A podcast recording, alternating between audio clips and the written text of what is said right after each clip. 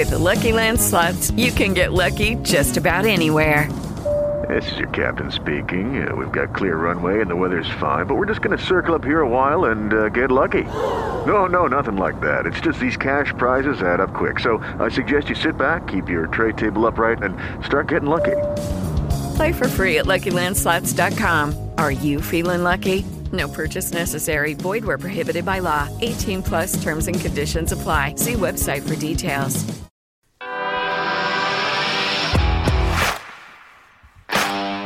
Bienvenido a Esto también es política, el podcast que habla tu mismo idioma, con Mario Girón y Miguel Rodríguez.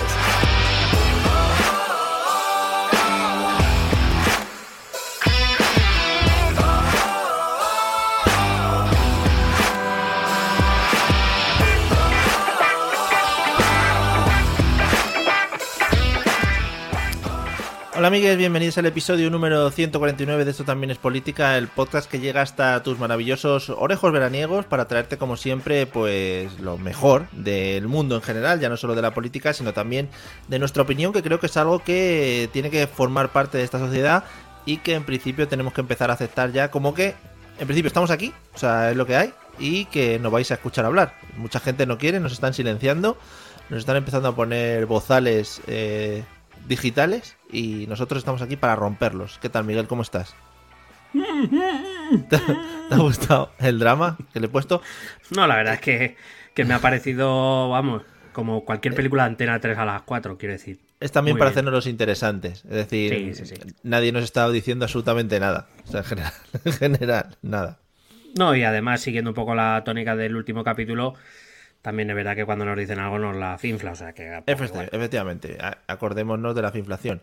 Que quería empezar el episodio con una duda que tenía yo eh, para contigo, es decir, una pregunta que te quiero lanzar. Eh, quiero que me lo respondas porque tengo unas serias dudas y también estoy haciendo unas estadísticas muy importantes este verano. La duda Joder, es... Estás, es- estás haciendo ahí una intro que me estoy tensando, ¿eh? Sí, sí, sí, empieza a tensarte, agárrate, agárrate al pompis.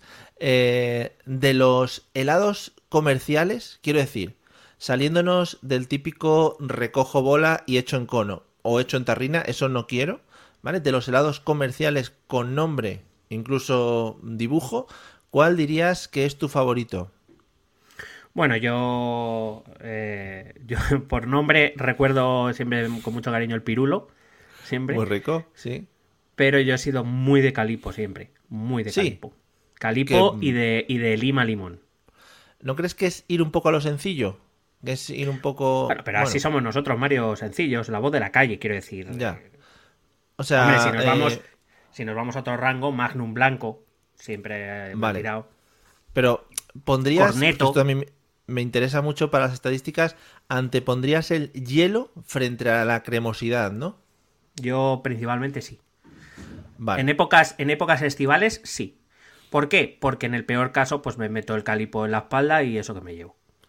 Muy bien, claro, claro. Joder, qué bonito. Es que calipo te vale para muchas cosas. Te vale para comértelo y te vale para echarlo en un Y, cubata. y te vale para para un eguince, claro, para un eguince, ¿qué quiero Oh, decir? qué bien, qué bien. Esguince. ¿Te imaginas que lesión de Vinicius? Sale de Vinicius, sale el señor con un calipo. ¿De qué lo quiere Vinicius? ¿De lima limón? Dale, está ahí. Qué bien, ¿no? Bueno, Bueno, Vinicius de- de- se lo come de un, de un mordisco, ¿eh? Porque tiene mucha hambre, no queremos decir nada de otras cosas, porque le gustan mucho los polos. Yo he, di- yo he dicho lo que he dicho. O sea, a mí, que, a mí que no me pongan palabras en mi boca que yo no he pronunciado. Vale. Ni pues nada relacionado apunto- con sus dientes. Bien, te apunto, te apunto en mi lista virtual que curiosamente empiezas tú ahora mismo y, y que seguramente también acabes tú, ¿vale? Es una estadística muy corta. ¿Y tú? ¿Y tú? Trabajo- ¿Y tú? ¿No, ¿No tienes tú? Claro, yo tiro más por cremosidad. Yo soy mucho Mm. de cremosidad. Me gusta el, el morder, pero un morder blando. Quiero decir, no un morder escarchado de hielo. ¿Sabes lo Ya, que te ya, digo, ya. no? Eh, incluso si tiene little chocolate crujiente, mm, prefiero, prefiero. O sea, en, en la pareja de los Twister, tú serías Twister Choc y yo sería el Mm. Twister normal. Es que ya te digo, eh, prefiero huir del hielo. Prefiero No, pero el del Twister, hielo. el Twister Choc era, era Ah, tenía- cremoso, era el de chocolate. Ah, vale. Sí, sí, entonces sí. Pero, y eso también tengo que decirlo, desde pequeño siempre he sido de la franja de los helados más caros de un euro. Es decir, Sí, por lo que sea, ¿no? si tú, tú ahora mismo, claro, tú ahora Bueno, mismo te- me pa- planteas- perdóname, perdóname. Sí. Será de la franja más cara de las 100 pesetas. Bueno, sí, te iba a decir que no, tampoco me las quiero ya dar yo aquí de moderno. Pero si tú ahora me dices, ¿te gusta la cremosidad? Y me ofreces un, uno de estos de Milka o uno de estos de que eran como un polo de, de leche, ¿vale? Te digo, Mm. no. O sea, bloqueo. ¿Vale? El mil- bloqueo Milky, cremosidad. Bar, Milky Bar, no, Milky, el Milky, no sé, algo. Sí, No me sí, acuerdo. Milky. pero ese, ese lo compraba alguien, o sea, quiero decir. No lo sé, pero yo ahí te digo, no, no, bloqueo cremosidad menor de un euro. ¿Vale? Yo busco Ah, vale, cremosidad vale. más cara. Ahí Ya, estamos. ya, ya. Tirándome hacia los maxibones, toda la franja de cornetos grandes, ¿vale? Vale, ahora ya te hago yo otra pregunta para mis estadísticas para alargar este momento. Eh, helado de bola de heladería en tarrina Uh. o en cucurucho. Siempre cucurucho y... O en eh, galleta cuadrada, a lo mejor, espérate. No, no, siempre cucurucho, siempre cucurucho. Y luego he visto con los años también, pero no me he bajado del carro, porque yo creo que esto es una de las cosas que eliges de pequeño y te mantienes hasta la- el día de tu muerte, que pides tu último helado eh, de cucurucho. Yo me he mantenido eh, con ello, aunque eh, sí que es verdad que estas últimas veces estoy viendo que cucurucho hace un poco de sed, sed in de garganta. Eh, Sí. se atraganta. Un poquito, un poquito pavimenta el, en la garganta, lo que viene siendo. Claro, luego piensas y dices, me lo podría haber ahorrado metiendo en una tarrina, pero no. Prefieres con- Sí, porque llega un momento que hay más cucurucho que helado, con lo cual llega un momento que, que o sea, falta la faringe. No creas tú que el helado cae hacia abajo al pico, ¿no? Llega un momento que dices, coño, ¿qué ha pasado aquí? No, no ha, Sí, sí. no ha discurrido lo que es el helado hacia abajo, claro. Porque no has dejado que se derrita. claro, claro. Es que todo tiene que tener... Es que me da mucha ansia. O sea, a mí mancharme No, no, es una de las cosas que más asco me da en la vida. Te entiendo, pero por eso prefiero el de helado, porque el de helado sí que me lo tengo que comer antes que se derrita, porque no hay soporte, ¿sabes? Entonces Claro. ahí me viene bien con mis tendencias. Efectivamente. Efectivamente. Y las de, y las de Vinicius. Bueno, pues después de esta hablar de tendencias veraniegas, que creo que era lo que estabais esperando, somos mejor incluso que el programa Hola Hola, este de Antena 3, ¿lo has visto alguna vez? Mm, Sí, no. No, no. No sé de qué me estás hablando. Bueno, un día te lo pones porque es maravilloso. Esto que van a las playas y preguntan, señora, ¿qué se ha traído usted? Sandía, melón, filetes. Y las señoras ahí, "Ah, venimos desde las 6 de la mañana, aquí estamos. Es estupendo, maravilloso ese programa. Pero ese programa se lleva haciendo en España de los años Sí, 70. efectivamente, pero ahora bueno, van haciendo otras cositas y les ponen otros nombres. Se llama marketing. Ah. Ah, Bueno, pues después de este análisis, análisis veraniego en el que os han dado ganas ahora mismo, ah, si os dijésemos que este espacio está patrocinado por Cami, no habría ningún problema, estaríais todos comiendo el helado Cami. Quizás se nos habría, se nos habría eh, olvidado decir la marca al principio y estaríais comprando otros helados de otra marca. O sea, sería una campaña un poquito churra. Y mm, pues nada, pues después de este momento, creo que es buen momento para empezar con el tema de hoy. Además, rompemos un poquito la dinámica que teníamos en los últimos episodios y vamos a hablar de un tema de actualidad. Actualidad candonga, podríamos decir, ¿no? Muy candonga y muy española por la frase de despedida del personaje Oh, del que vamos a hablar hoy. Muy- nuestro español. querido llamado Boris Johnson. Primero se nos fue Donald Trump, ahora se nos va Boris Johnson. Siempre se van los Hombre. mejores al final. Metamos también en, en la, en la dupla esa, metamos al tridente. Se nos fue Mariano Rajoy también. Y se nos fue Mariano. Sí, sí, no, la verdad es que se nos han ido todos. Mm, Podrían hacer nos un queda- grupo. Parece que en Italia, parece que en Italia quieren recobrar un poco el ánimo Claro. ahora. Que podrían hacer un grupo, el, el al tricicla, ¿no? Los tres ahí, Johnson, Sí. Rajoy, Rajoy y Trump. Sí. Pues, muy bonito. Eh, a ver, son, eh, hemos dicho Rajoy, Trump y Johnson, la R, la RJT de, Joder. eh, como, como, Ah, sí, sí. como Sí, la, la BBC de. Madrid, pues la RJT, efectivamente. Ahí está, se nos Vale. han ido los tres, desgraciadamente. Puede que, que el abuelo Biden también se nos vaya, ¿eh? porque ha cogido COVID, o sea que ahí estamos. Uh, mamá, después de saludar a gente, a gente imaginaria, ¿no? Gente que perdió en la Segunda Guerra Mundial, les saluda después de los discursos. Señor, ¿qué tal? ¿Cómo está? Sí. En fin. Bueno, pues vamos a hablar de, de esta polémica que, bueno, este, esta dimisión a la que Boris Johnson se ha visto obligado hace apenas un par de semanas, eh, poco después del jubileo de la reina.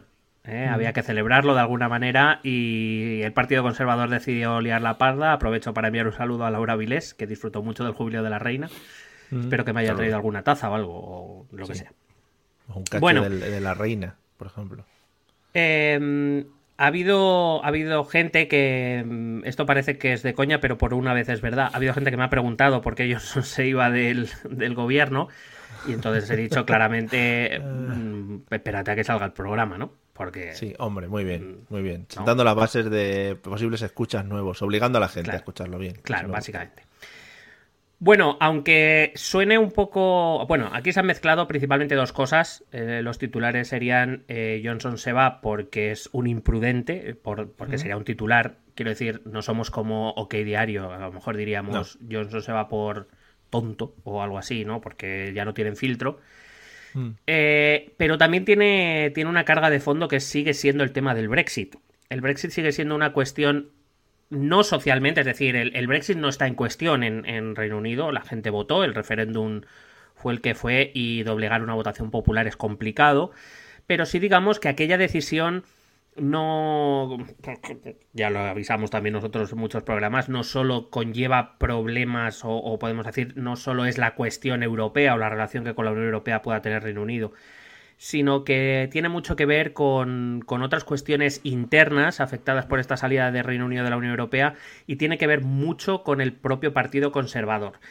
Eh, sinceramente, igual que otras veces he escuchado los capítulos antiguos este, eh, sobre el referéndum del Brexit, no lo he escuchado, pero estoy casi seguro que dijimos que el partido que, que el tema del Brexit eh, rompió al Partido Conservador o, o dividió al Partido Conservador claramente. Repito, no hay nadie que ponga en cuestión el Brexit, ¿eh? no se está hablando de referéndums de vuelta y cosas de estas, ¿eh? Ya, me mola, me mola mucho más esta tendencia que seguir ahora en plan, yo supongo que diríamos, punto. Hmm. Y si lo quieres mirar, lo miras tú. O sea, yo supongo que dije en el pasado que eras tonto. Si lo quieres mirar, por lo menos Claro. lo pienso ahora mismo, claro. ¿Ves? Yo estoy seguro de que no- en ese momento no dijimos nada de Vinicius, por ejemplo. Pues Claro, efectivamente, pues no se dijo y no se dijo. Bueno, vamos a remontarnos a 2016, eh, cuando tras las elecciones legislativas de 2015 el Partido Conservador conseguía una mayoría absoluta en la Cámara de los Comunes. Eh, ¿Te acuerdas quién era el primer ministro británico? ¿De que parece cuándo? que ha pasado un montón, pero han pasado mm, seis años, ¿eh? No han pasado más. Fua, yo no Que me era David Cameron- comido. David Hombre, Cameron. David Cameron, sí, sí. David Cameron, eh, que ya había gobernado, era, había gobernado entre 2010 y 2015, eh, solo que ese gobierno había sido en coalición con los liberales. Sin embargo, se llegó a 2015, eh, a esas elecciones legislativas de 2015, con un David Cameron que hizo varias apuestas arriesgadas. La que nos interesa aquí fue principalmente la de convocar un referéndum de consulta sobre la permanencia de Reino Unido en la Unión Europea para el año 2016, algo que le dio muchos votos, entre otras cosas porque, aunque parece que ha pasado un mundo, eh, en realidad han pasado solo 6-7 años y en aquella época había un tal Nigel Farage, que no sé si te acuerdas de quién. Sí, sí, sí, qué, qué nombres, ¿eh? Estamos sacando aquí, rescatando arqueología política. al frente de un partido llamado UKIP, United Kingdom Independence Party, el partido por la independencia de Reino Unido, que abogaba y iba apretando eh, mucho tiempo al gobierno de Cameron. Un gobierno de Cameron que, recuerdo, se inicia en 2010, es decir, cuando está la crisis en pleno apogeo. eh, la economía británica, como todas las economías europeas y prácticamente de todo el mundo, se ve eh, tambaleada por, por esa crisis enorme. Y eh, este partido populista de derechas, el UKIP, viene a decir que toda la culpa la tiene Bruselas, que esto ocurre porque el gobierno británico no tiene las competencias porque se las ha entregado a Bruselas para poder manejar eh, la economía y entre otras cosas que la Unión Europea solo traía perjuicios, como por ejemplo la llegada de muchísima inmigración que le quitaba el trabajo a los británicos de bien. Sí, antes de que continúes, y también para contentar un poquito a mis fans, y siguiendo un poco la dinámica que, que hemos iniciado en este episodio, creo que yo en algún momento del pasado dije, también lo buscáis, eh, Cameron de la isla. Gracias. Podemos continuar. Probablemente, de eso te lo aseguro yo que sí. Mucho más cercano a lo tuyo, quizá. Entonces, eh, bueno, digamos que Cameron llevó a convocar ese referéndum por, por tres razones principalmente. Ese auge del UKIP, que estaba aumentando en las encuestas, aunque es verdad que el sistema británico les hacía muy difícil, vamos a decir, eh, poder ni siquiera acercarse al gobierno. Lo que sí podía poner el UKIP en cuestión era quitarles una posible mayoría absoluta a los conservadores y tener que depender de ellos en un gobierno. Sí. Y sabiendo cómo era Nigel Farage, pues muy apetecible eso, eso no era. Entonces, hizo varias propuestas para esas elecciones bastante duras, sobre todo, eh, repito, ese referéndum, esa convocatoria de referéndum para la permanencia en la Unión Europea y eh, con algunas eh, medidas anti-inmigración em, que, bueno, pues eso, que intentaran frenar al UKIP o la sangría de votos que según las encuestas estaba viendo del Partido Conservador al UKIP. También hay que recordar que en 2014, es decir, un año antes de estas elecciones, se había celebrado el referéndum de independencia de Escocia, que ganó en el último momento el, el, el, Remain, el quedarse, entre otras cosas porque el gobierno de David Cameron, unido a los laboristas, prometieron a los escoceses que en ningún caso eh, iban a salir de la Unión Europea. Por lo que sea, no pudo cumplir su, su promesa, pero sí que es verdad que, eh, que había sido un embate bastante fuerte contra el gobierno Cameron y, lanzar ese referéndum Ah, podía poner en cuestión eh, su liderazgo. Y la, em, y la, tercera razón fue eh, em, el, propio choque que tuvo con Bruselas, porque en realidad el objetivo de Cameron era sacar un acuerdo nuevo con, con la Unión Europea que le permitiera otra vez más ya hemos hablado de esto en varios episodios, eh, acentuar la diferencia británica respecto al resto de países de la Unión Europea. El eh, Reino Unido dijo claramente que no quería más integración, que estaba bien como estaban, que ellos sobre todo estaban en la Unión Europea por la economía, no por la política ni por la soberanía. que ya habían ido en algunos casos más lejos de lo que les hubiera gustado y lo que pretendía era dar un, bueno, pues eso, ganar un poquito de, de soberanía o recuperar un poco de soberanía entregada a Bruselas a cambio de prometer a la Unión Europea que ganarían este referéndum y que todo iba a ir fenomenal. Así que se cubrió de gloria David Cameron. De hecho, hay que recordar, hay que recordar que Cameron, eh, de hecho, sí que le arrancó un pacto a Bruselas, un pacto que le otorgaba, entre otras cosas, eh, un poco más de soberanía a la hora de eh, decidir quién entraba en las fronteras. También había algunos temas fiscales y demás. Pero sí que le arrancó un, acuerdo. Un acuerdo con el que se presentó a esa campaña del referéndum de 2016, pensando que como él iba a apoyar el Remain, el nos quedamos en la Unión Europea, y se iba a presentar con ese acuerdo, pues que estaba prácticamente todo hecho. No sé si, no sé si ha cambiado mucho la postura o la posición que tenía Reino Unido en ese momento para pedir cosas a, Europa. Eh, de cómo ha sido después el tema del Brexit, que quizás ha sido, venga, pues iros ya y dejar un poco en paz. Es decir, quiero decir, si tenía más poder o le interesaba más a Europa en ese momento, 2014-2015, que se quedaran, que luego cuando ha sucedido todo lo de la escisión. Es una muy buena pregunta. Oh, gracias. Em, Eso es para mis detractores. Ah, bichis, ¿veis? Querosos. Eh... Aunque es una mierda, gracias por decirlo. No, no, ha sido una, gran, ha sido una gran pregunta. Espera que hasta me voy a recolocar la cámara. Bien. Joder, entonces si te recolocan la cámara, es casi buena. Ha sido, ha sido una gran pregunta. Eh, para la Unión Europea, Gran Bretaña es, evidentemente es una economía puntera en Europa y como tal le interesaba que estuvieran dentro. Pero también es verdad que Gran Bretaña, desde que entró, ha sido un grano en el culo en Bruselas. O sea, es, así. Esto puede, esto puede ser visto tanto positiva como negativamente. Quiero decir, evidentemente para aquellos países que sí han querido tradicionalmente más integración, como por ejemplo puede ser España, el caso de España, eh, hombre, a nosotros Europa nos ha venido divino. perdona, no nos dejéis a la merced aquí, por de favor. De hecho, yo creo que muchos españoles votaríamos para eliminar nuestros gobiernos y que nos gobernaran. claro, claro. ¿Quién quiere ser francés, no? El referéndum para... Yo, por favor, no, llevadme. No, no, no, Francés no, pero que nos gobierne Bruselas directamente. Vale. Que nuestra presidenta del gobierno sea... Von der Leyen, por favor. Hombre, supuesto, por supuesto. Nombres guays en la presidencia del gobierno. Por cierto, cada Sánchez, una... coño. Pedro Sánchez. que cada vez que hay una reunión, von der Leyen le mira el culito a Pedro, no se te ha dado cuenta. Y otras cosas, recordemos los, los destacados. Hombre, es que ahora, ahora con los incendios ha visto el bastón de mando, ¿eh? Se ha visto bueno, claro, ha ido a apoyar a los bomberos. Ha ido a apoyar a los bomberos con la manguera, claro, también hay que decirlo que es una cosita. Cuidado. Estaba viendo agua, Miguel, lo habéis perdido. Iba, iba, a acabar zanjas, ¿sí? Bueno. Sí. bueno, en fin, cosas nuestras. Sí.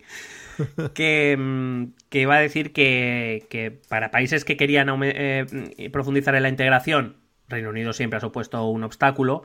También es verdad que mm, en ciertos momentos, en ciertas áreas, es verdad que ese freno del Reino Unido ha venido bien para evitar excesos por parte principalmente de Alemania y secundariamente de Francia. Es decir, tener un país que te diga, eh, tranquilito, eh, ha venido bien en ocasiones, hay que, hay que reconocerlo así. Pero bueno, en cualquier caso, no era una decisión que Bruselas pudiera tomar. Bruselas concedió ese pacto a, Cameron porque entendía que, que, Reino Unido estuviera dentro era mejor que estuviera fuera. Pero también es verdad que eh, Bruselas, en cierta manera, también lo contábamos, estaba realmente tranquila. El artículo 50 de la, del TJUE, eh, perdón, del TFUE, eh, dejaba el proceso en manos de la Unión Europea, no de Reino Unido. Entonces, bueno, si ellos querían salir a su decisión, estaba claro que iba a ser principalmente con las condiciones de Bruselas, no con las condiciones de Londres. Una cosa que por lo que sea Cameron no contó a los británicos. Vaya, un político no diciendo cosas a, sus gobernados. Vaya, por Dios, qué cosas. Bueno, hay que decir que evidentemente todos sabemos cómo, cuáles fueron los resultados de ese referéndum. Eh, ganó el, Brexit y eh, automáticamente, mm, digo automáticamente, a nosotros nos parece raro porque estas cuestiones no suelen pasar. Primero porque no hay referéndums y segundo porque nadie dimite. Cameron sí dimitió de, de su puesto en el gobierno y hay que recordar que en aquella época antes de Johnson había otra persona que nos regaló grandes momentos también, que fue Teresa May. Hombre, y sus bailes. Qué bonito. Sin embargo, ¿por qué he vuelto a este momento? Porque fue en la campaña del Brexit cuando a nivel internacional se dio a conocer el nombre de Boris Johnson. Eh, ya era una, una, figura política conocida en Gran Bretaña porque era alcalde de Londres desde el año 2008. Era una figura bastante enigmática que ya desde su posición de alcalde eh, cambiaba bastante de opinión y de ideas. Un día hacía una cosa y a los dos meses opinaba la contraria. Y de peluquería, hay que decir también. Efectivamente. Eh, hay que recordar que en 2015, por ejemplo, criticó al entonces candidato Donald Trump. Eh, cuando porque Donald Trump declaró que Londres en, en, Londres había algunas zonas donde los blancos cristianos no podían entrar porque regía la Sharia. quiero decir ¿vale? Y él era el alcalde de Londres y dijo que evidentemente Trump demostraba su ignorancia y que eso ya le demostraba como incapaz para dirigir un país como Estados Unidos. Bueno, mm. ¿eh? que dos se juntaron. Se, lanzaron ahí. Luego, en, general, quedaban porque tenía el mismo peluquero, recordemos. Entonces quedaban. Hablando un poquito de todo de pelos. Y con Marine Le Pen, los tres. Los tres. Em, bueno, cuando salió del, del ayuntamiento, hay que decir que, Johnson era una figura política bien considerada. Hay que, hay que decir que en líneas generales un alcalde, en líneas generales no es el caso de Ada Colau, por ejemplo, pero en líneas generales los alcaldes, dado que son los que más, es la administración que está más próxima a los problemas más reales, tipo basuras, delincuencia o este tipo de cosas, eh, normalmente suelen ser más premiados eh, incluso por gente que no son ideológicamente, entre otras cosas, porque como ya hemos contado varias veces, los ayuntamientos lo que gestionan se aleja a veces bastante de la política. Quiero decir, eh, la recogida de basuras o la limpieza de las calles nada tiene que ver con que seas de izquierda o de derecha, hay que limpiar las calles. Y hay que recoger la basura, no sé cómo lo verás. Como persona de izquierda recogeremos la basura mejor, más rápido que los otros. Bueno, mm. no es algo. Eh, de su etapa de alcalde ya se le conoce, por cierto, un conflicto con Teresa May, Teresa May era ministra del Interior con, David Cameron y eh, em, Boris Johnson decidió comprar a Alemania unos cañones de agua sin el permiso que era obligatorio pedírselo al Ministerio del Interior. Evidentemente, cuando tú pides cualquier tipo de, mm, no sé si llamarlo armamento, pero bueno, vamos a decir de equipamiento policial, ah, y más cuando lo haces a un país extranjero, pues es lógico que tu ministro del Interior se entere, ¿no? De qué está pasando. Sí, por lo que sea. No eran cañones de agua para una fiesta, ¿no? Eran cañones de agua de dispersión. Mm, o porque oficialmente eran para la policía, pero. Claro, pero. No te sabría una fiestita loca. Em, así que hubo un conflicto porque no le pidió permiso y claro, Teresa May le tuvo que reconvenir. Los tres cañones se compraron y como no se usaban, pues se vendieron a precio de chatarra. es como el, el que yo no sé dónde andará, el, eso que compramos aquí en Madrid hace años para hacer túneles, la tuneladora aquella, eso estará ahí guardado, ¿no? En, la caja mágica o en algún sitio de estos. En los almacenes estos por de alquiler. sí, los trarteros. Un día abren la Hombre, puerta. Yo espero, espero que se lo estén alquilando a alguien para sacarle rédito. Espero. No, está don Alberto Ruiz Gallardón manejando la tuneladora como un loco por debajo de España. Estoy tunelando España. la está montando, ¿no? En plan, ¡yeah! sí, sí. Bueno, eh, Johnson llegó a la Cámara de los Comunes todavía siendo alcalde en el año 2015. Eh, y como te digo, se hizo sobre todo una figura bastante relevante a partir de la campaña del referéndum del Brexit. Hay que recordar, Cameron y la mayor parte del gobierno británico en ese momento respaldó el Remain, no todos, hubo cinco ministros que respaldaron el Brexit. Y como te digo, ya explicábamos, el Partido Conservador llegó bastante dividido, tanto que fue así que el Partido Conservador dio libertad a todos sus miembros de poder defender la, la postura que creyeran conveniente. Si bien mayoritariamente fue el Remain, hubo bastantes eh, miembros del Parlamento y, como digo, cinco ministros y algunos miembros más del gobierno en escala más baja que se mostraron a favor del Brexit. Y precisamente una de las voces que más se hizo esperar fue la del alcalde de Londres, la de Boris Johnson, eh, cuya última noticia que teníamos sobre su, su postura acerca de la Unión Europea había sido una carta en un periódico, creo que recordar que era el Telegraph, pero mm, puede que me equivoque, probablemente me equivocaré, en la que defendía la pertenencia europea, pero habían pasado muchos años y como digo, Boris Johnson había que hacer ya más de opinión que, que de otra cosa. Y efectivamente, así fue. Boris Johnson cuando hizo pública oficial su, su postura, se eh, posicionó a favor del Brexit. Hay quien dice que se posicionó a favor del Brexit tras reunirse con David Cameron, y no conseguir eh, lo que le pidiera, que probablemente sería un ministerio o algún puesto en el gobierno. Y al no conseguirlo, pues dijo sí, pues, pues voy para el otro lado. Pues Evidentemente, a día de hoy es evidente que, Boris Johnson iniciaba una andadura propia cuyo objetivo era llegar a ser primer ministro británico. Em, por, ejemplo, hay que decir que en aquellos. Eh, en aquel gobierno, y te lo digo porque vamos a sacar ese nombre en la actualidad, va a haber una, una ministra de Medio Ambiente llamada Liz Truss, que se va a declarar eh, pro-Remain, o sea, estaba a favor de quedarse. Lo digo porque Liz Truss es a día de hoy una de las dos personas que se puede convertir en primera ministra británica. Con su hijo, ¿no? Con su hijo Cucu. Venga, luego. hijo y, su y, su y su hermano Tris. Tengo hoy un día que se me ha recalentado mucho el cerebro, ¿eh? O sea que vamos a ir por este camino. Está muy bien, está muy bien. Gracias. Bueno, aunque ya hemos hablado de, esto en varios episodios y no voy a profundizar mucho, cualquiera que vaya a nuestros episodios de aquel entonces, hmm. eh, hay que decir que Johnson participó muy activamente en aquella campaña. Si bien es cierto que algunos de los titulares más grandilocuentes fueron de Nigel Farage, el principal representante o la cara más visible del Brexit, Johnson pronto le, por lo menos se comparó con él en, protagonismo. Por ejemplo, eh, bueno, colaboró evidentemente con la sarta de mentiras de la campaña del Brexit para poder ganar el referéndum, o por ejemplo que dijo que las consecuencias del Brexit en ningún caso iban a ser negativas para Reino Unido, en ningún caso tan malas como vendía Cameron, que la libra permanecería con la misma fortaleza y el mismo valor, que por supuesto no se iba a ver afectada, e incluso contestó en una carta pública a una declaración del presidente Obama. El presidente Obama todavía estaba Obama. Eh, ya le quedaba poco. Eh, el presidente Obama eh, dijo públicamente que creía que lo mejor para Reino Unido era permanecer en la Unión Europea y Boris Johnson le contestó en una carta pública en la que decía que su origen keniano probablemente le hacía ser un resentido contra Gran Bretaña y que por eso le deseaba el mal. Metas en sus propios asuntos.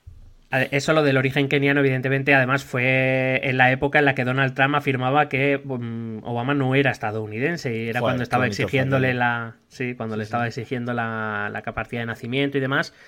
Fue entendido como un comentario muy racista. De hecho, varios miembros del Partido Conservador le reconvinieron públicamente, como diciendo que ese comentario estaba totalmente fuera de lugar. Boris, recoge Cable. Sí, de hecho hubo, hubo una cierta parte de la opinión pública que, se revolvió contra Johnson como quizá no se había revuelto ya ni contra Farage, probablemente porque Farage, todo quiero decir, el que era pro Farage, que pues ya no le ibas a convencer de lo contrario, claro, y los otros ya todos le tenían como un puto loco. Pero claro, Johnson era un miembro del Partido Conservador, estamos hablando de uno de los dos grandes partidos de, Reino Unido. Hmm. Eh, bueno, tanto es así que quien salió en su quien más fervientemente salió en su defensa fue Farage. O sea, no, fue nadie del Partido Conservador. Otro nuevo, no, no, no, Muy bien. Y esto es importante porque aquí es donde Johnson va a empezar a construir su espacio. En ese ala más derechista, por supuesto, en esos votantes de UKIP, pero también en el ala más, más derechizada, podemos decir, del Partido Conservador eh, a modo de lo que podría representar hoy, por ejemplo, eh, Vox, ¿no? Eh, en, España, digo, ese ala más, más derechizada del Partido Popular entonces, que en este caso se separó. lo que va a ocurrir con Johnson es que lo va a unificar esos miembros que se habían salido y que se han venido con UKIP con los que quedaban en el partido. Eh, la victoria del Brexit, como ya te he dicho antes, llevó a Cameron a dimitir. Fue ampliamente sostenido que su relevo, natural debía ser Boris Johnson, pero em, creo recordar, también voy a decir, creo recordar, que dice, digo creo porque así ya, si es que no, pues nos hemos cubierto la espalda. Juraría que sí, pero que eh, ya hablamos de él como candidato en su momento, pero él anunció que no se, se presentaría a la elección. Em, y así fue como llegó a primera ministra Theresa May, la que había sido una de las, de las colaboradoras más cercanas a Cameron, a ser primera ministra. Em, todos eh, el, ganar la campaña del Brexit, el haber decidido no presentarse a la, a la al liderazgo del Partido Conservador, al contrario de lo que pueda parecer, lo que hizo fue que Johnson ganara popularidad repito, especialmente entre esta, bueno, hay que, recordar que es la, estos años entre 2014 y 2017 son los años en los que nace el populismo o los que crece el populismo en toda Europa. eso te iba a decir, que quizá mantenerte en segundo plano te permite otras licencias que igual la, el primer espada o la cara, la cara visible del partido no se puede permitir, ¿no?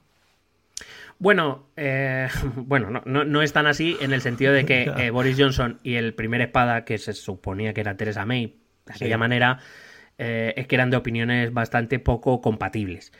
Quiero decir, es eh, cuando, cuando se consigue el Brexit, UKIP ya deja de tener sentido. De hecho, eh, Nigel Farage se ve obligado a, claro, a cambiarle el nombre al partido, a refundarlo. pero, pero Johnson es una figura de un partido que permanece. y, y digamos que Johnson es una figura bueno, es, un poco, va a empezar a utilizar el populismo exactamente al mismo estilo que va a hacer Donald Trump en Estados Unidos. Ese personaje que se ve como que dice lo que muchos pensamos, que no tiene pelos en la lengua, que no quiere participar de un gobierno títere de... No voy a hablar de Soros y eso porque es muy fácil, pero me refiero, es, es un poco ese estilo, ¿no? El que construye su popularidad eh, en base a determinados planteamientos públicos que van en contra de su partido, de lo que su partido ha decidido en esos momentos, eh, que además no es la figura del rebelde, ¿no? la figura de que incluso habla en contra de los postulados de su propio partido, porque es una persona íntegra, es una persona honesta. creo, que lo, creo que podemos eh, hablar de muchas figuras a lo largo y ancho del mundo que, cumplían en esta época con estas, con estas premisas, a derecha y a izquierda, en toda Europa. Esa popularidad casi obligó a Teresa May a nombrarle ministro de Asuntos Exteriores de su gabinete. Eh, hay que recordar que fue ministro de Asuntos Exteriores y que la lió parda bastantes veces. Vale, porque por lo que sea Boris Johnson, una persona prudente no, no era. Em, hay que decir que eh, ahí va a empezar un conflicto importante dentro del Partido Conservador. Y es, vale, hemos decidido que hay Brexit.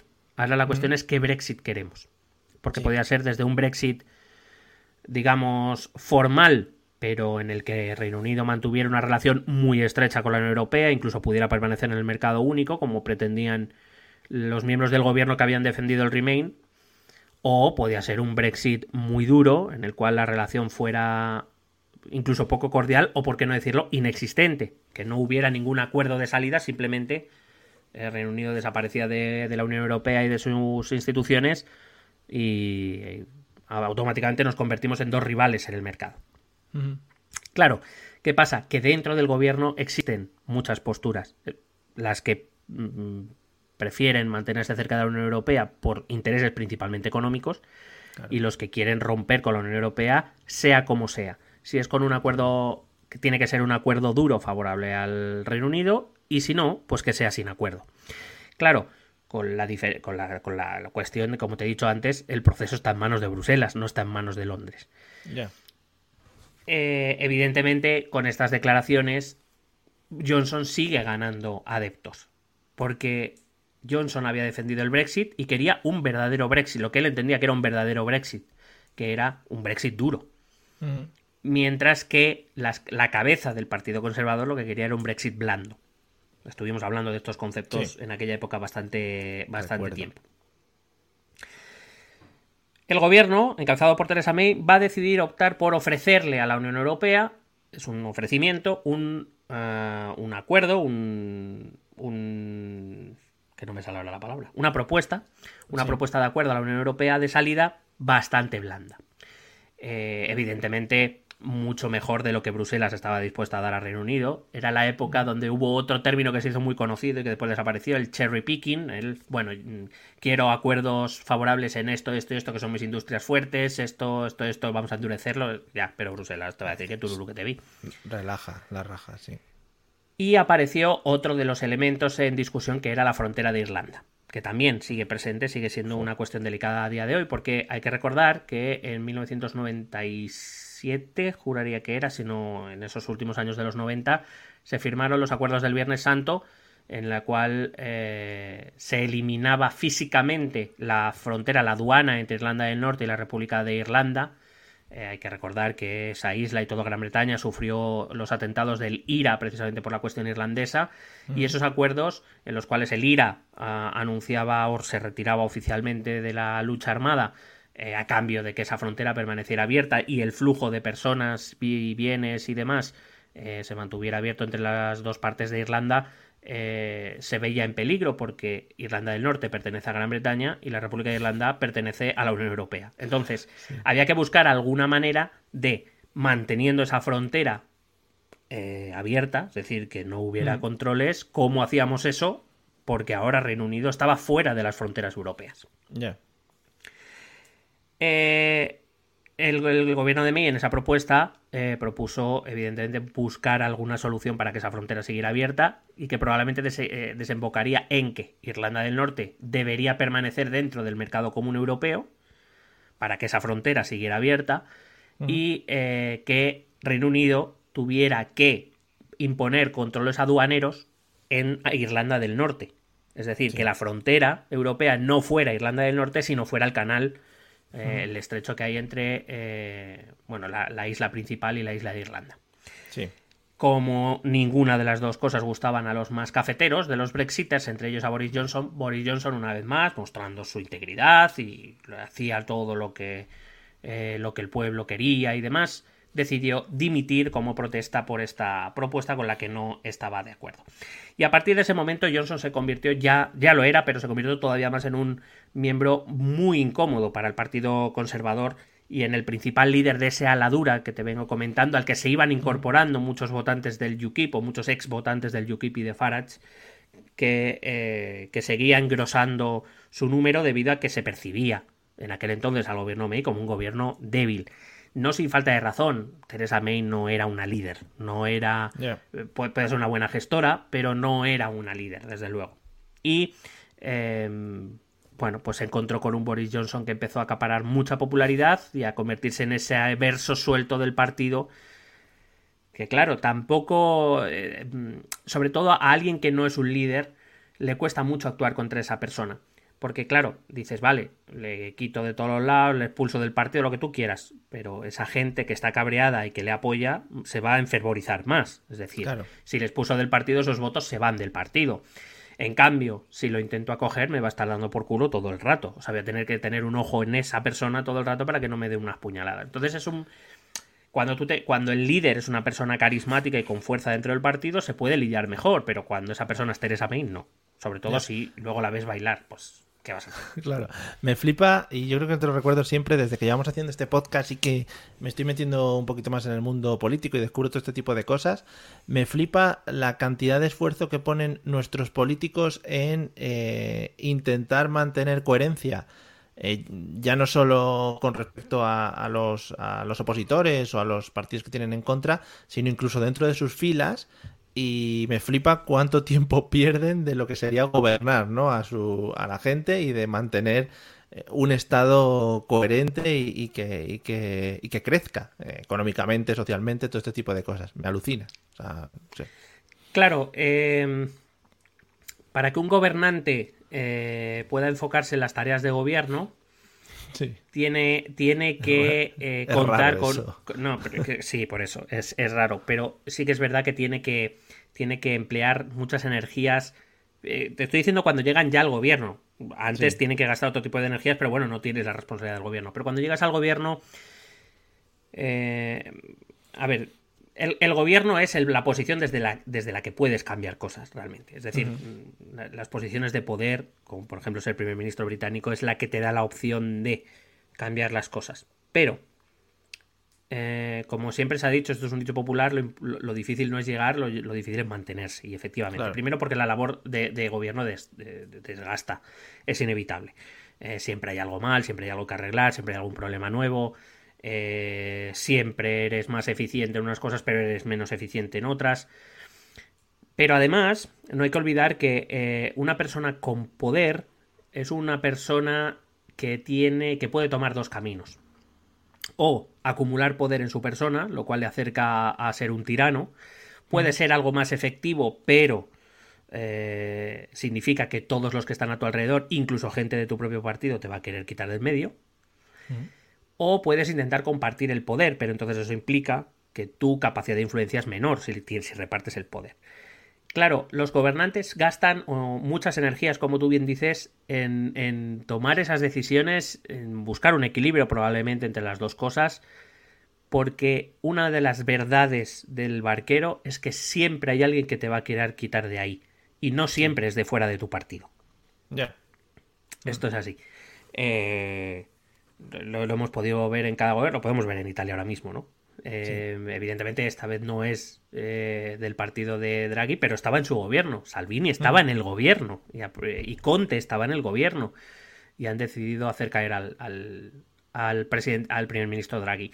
Entonces, Sí que es verdad que en muchas ocasiones, bueno, muchas no, en todas, los, líderes gobernantes, salvo algunos casos excepcionales, como por ejemplo Angela Merkel, que sí que ganó una autoridad, probablemente tuvo que emplear muchas energías al principio, pero que después yo creo que la figura de Merkel era intocable, entre otras cosas porque era intocable para los alemanes.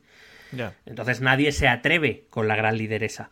Em, o como ha podido ocurrir con, con algunos líderes excepcionales eh, a lo largo de la historia, pero en líneas generales es verdad que los gobernantes tienen que emplear muchas energías. Bueno, mira, por ejemplo, eh, a nivel más bajo, ¿eh? no hace falta ir a primeros ministros. Mira, las energías que ha tenido que emplear Isabel Díaz Ayuso, que ha vencido su batalla al líder del partido. Sí. Claro, entonces, eh, ¿qué pasa? Que ahora tiene otro líder del partido, que tiene otra forma de hacer, que tiene otra, otro respaldo más fuerte que Casado, y esto le va a costar más a Isabel. Entonces, eh, aquí siempre es una lucha por el poder porque es verdad que desde el poder es desde donde se pueden cambiar las cosas. Y generalmente pocas veces hay segundas oportunidades, sobre todo cuando llegas al poder. Entonces, si te quitan de en medio, normalmente es para no volver. Normalmente, habrá alguna excepción, pero normalmente para no volver. Entonces, claro, eh, sí, en este caso Teresa May podía eh, enfocarse única y exclusivamente en gobernar, pero eso significaba que, por, que a su espalda se estaban gestando movimientos que se estaban gestando para, quitarla del medio, como se acabó siendo, por otro lado. Ya. Bueno, como te digo, May era percibida como una líder débil y Johnson aprovechó esto, ¿no? Eh, de hecho, declaró públicamente eh, en un discurso parlamentario que el, Brexit todavía era salvable, que el acuerdo que el gobierno iba a proponer a Bruselas era un acuerdo malo para Estados, para Reino Unido y que Em, para poder remediarlo y para poder, fíjate porque esta frase además fue muy, muy repetida, para poder desarrollar el Brexit por el que había votado la gente, que según su opinión era un Brexit duro, eh, el gobierno tenía que cambiar de voluntad. Que teniendo en cuenta que, repito, es un compañero de, de partido, un exministro, que digan eso es como decir dimite. O sea, hay que cambiar al gobierno, que te lo está diciendo un compañero, exministro y además uno de los más populares. Mm. En aquellos días se supo que Steve Bannon eh, y Donald Trump habían contactado con, Johnson. Ahí se, se, supo por el, por el nuevo corte de pelo. Eh, evidentemente, Donald Trump le quería como aliado en el día de Downing Street. Y a partir de ese momento, casi cada declaración o acto de, Boris Johnson tenía como objetivo el gobierno de May. Quería derrocarlo a, cualquier precio y convertirse él en el nuevo líder del partido y como consecuencia líder del país. Porque esto es una cosa que también hay que tener en cuenta para entender todo esto. Para hacerse primer ministro hay que hacerse con el liderazgo del partido. ¿Por qué? Porque eh, como en todos los sistemas parlamentarios, al primer ministro o lo que sería nuestro presidente del gobierno no lo nombran las elecciones, mm. lo nombra el Parlamento. En este caso, la Cámara de los Comunes británica.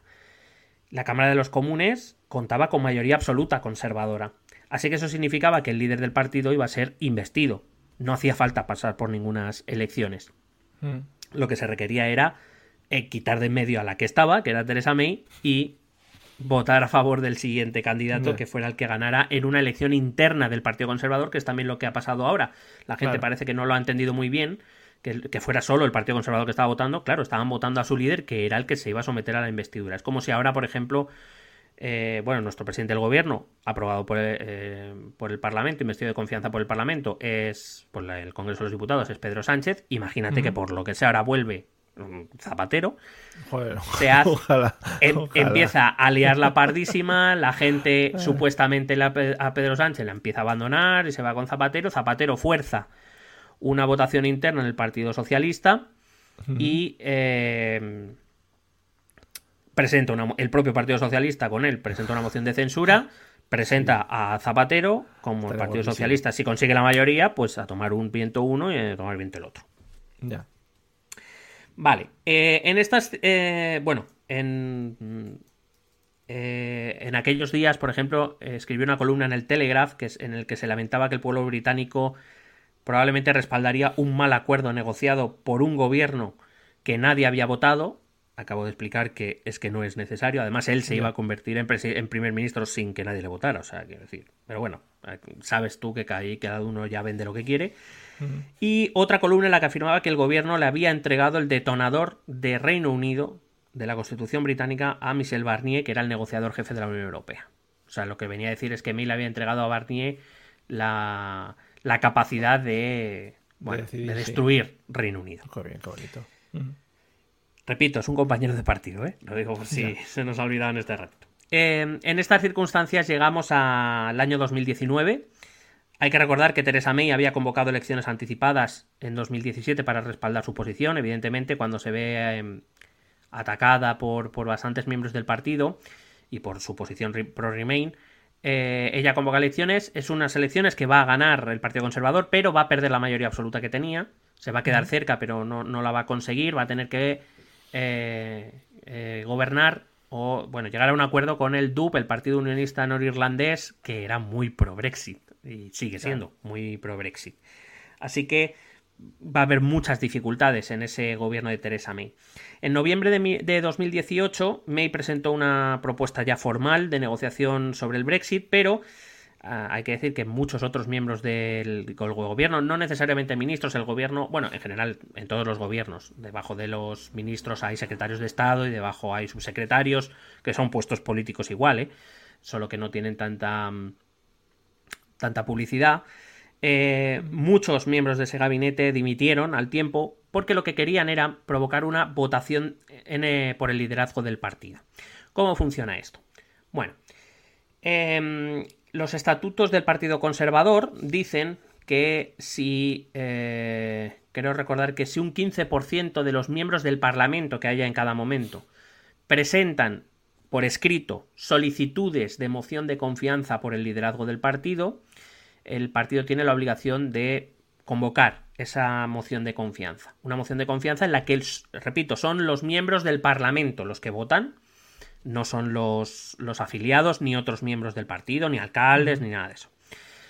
Em, son los que votan si el líder del partido gana esa votación no se puede presentar otra moción de confianza hasta dentro de un año.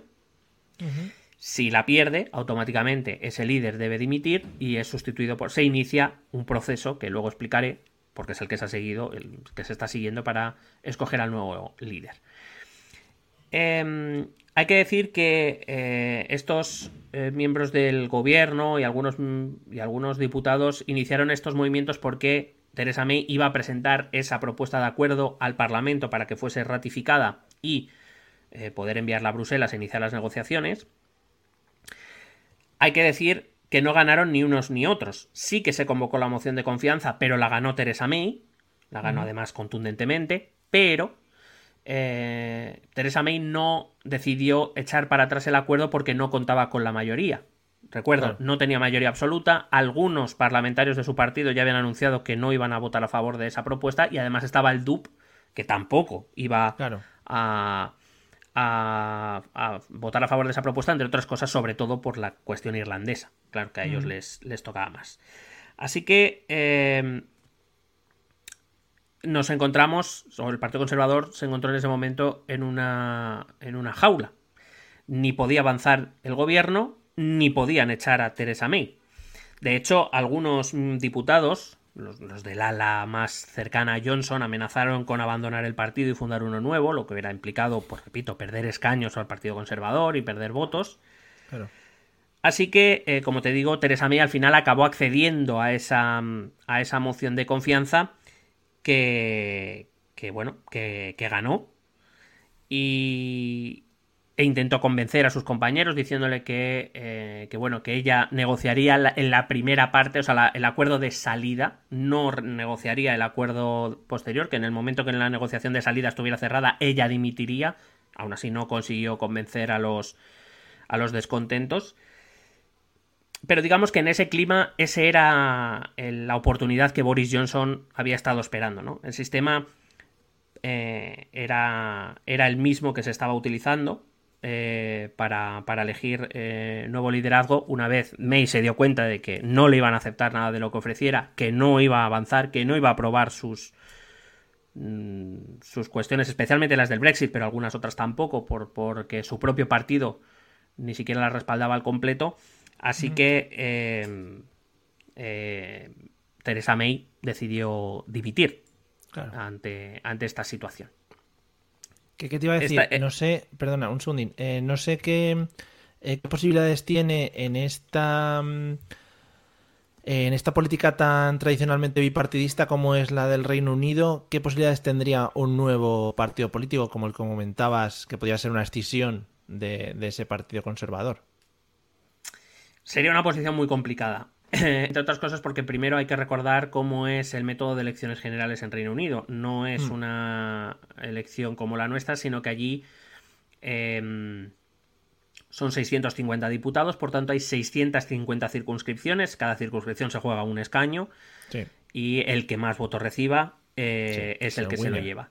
Hmm. Claro, eh, y es evidente que el Partido Conservador, mm, a ver, bajaría de escaños, Probablemente ese partido, hipotético partido nuevo, se llevaría alguno.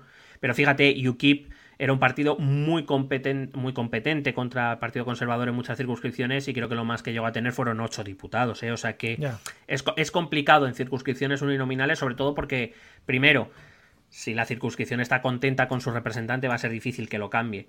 Y segunda, si lo cambia, lo normal es que lo cambie de tendencia. No, o sea, quiero decir, si es un diputado conservador, lo normal es que lo cambie por un laborista. Y al revés, o por un liberal no por alguien que es más de lo mismo.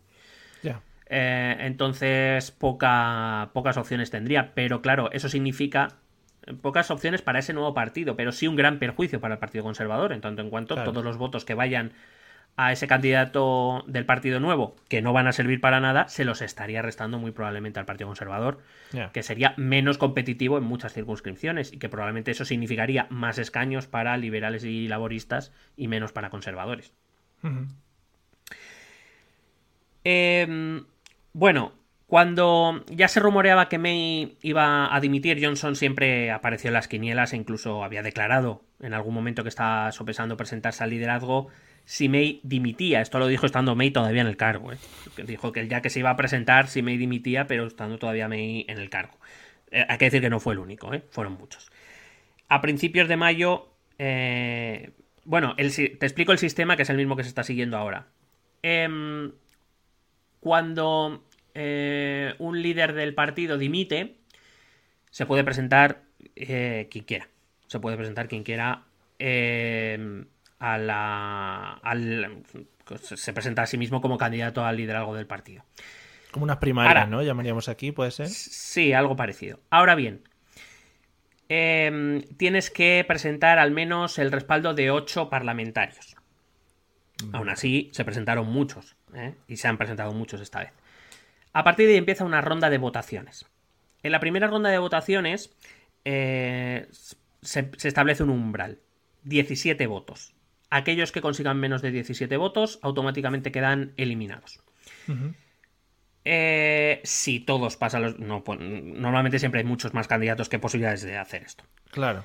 Así que no voy a explicar. Bueno, si por lo que sea todos pasan los 17 votos, el que menos votos recibe, eliminado. A la calle. Segunda ronda. Esta vez los estatutos del partido establecen, bueno, el, comité que dirige esto, porque lo dirige un comité, eh, establece que tienes que recibir, para pasar a la siguiente ronda, un mínimo de 33 votos. Eh, repito, por el momento solo votan los parlamentarios. Sí.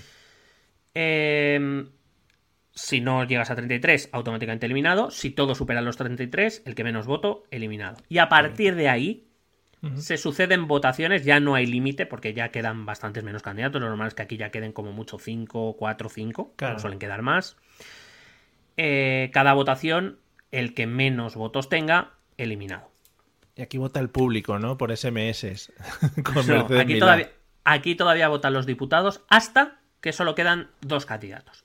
Y de entre esos dos candidatos votarán los que más o menos me ha parecido leer, en torno a los 316.000 militantes del Partido Conservador, militantes, cargos y demás, que votarán en, en, septiembre en este caso, pero bueno, que votarán un mes después em, para elegir quién es su líder. Repito, lo que se vota es el liderazgo del Partido Conservador. Lo que pasa es que en este caso, en el caso de Boris Johnson en 2018 y en el caso del que salga actualmente, el liderazgo del Partido Conservador conlleva convertirse en primer ministro de Reino Unido. Claro, pero ¿y, por, qué es, por qué tantas votaciones? Es decir, ¿se supone que es un mejor filtro a la hora de, elegir un candidato pasar más votaciones?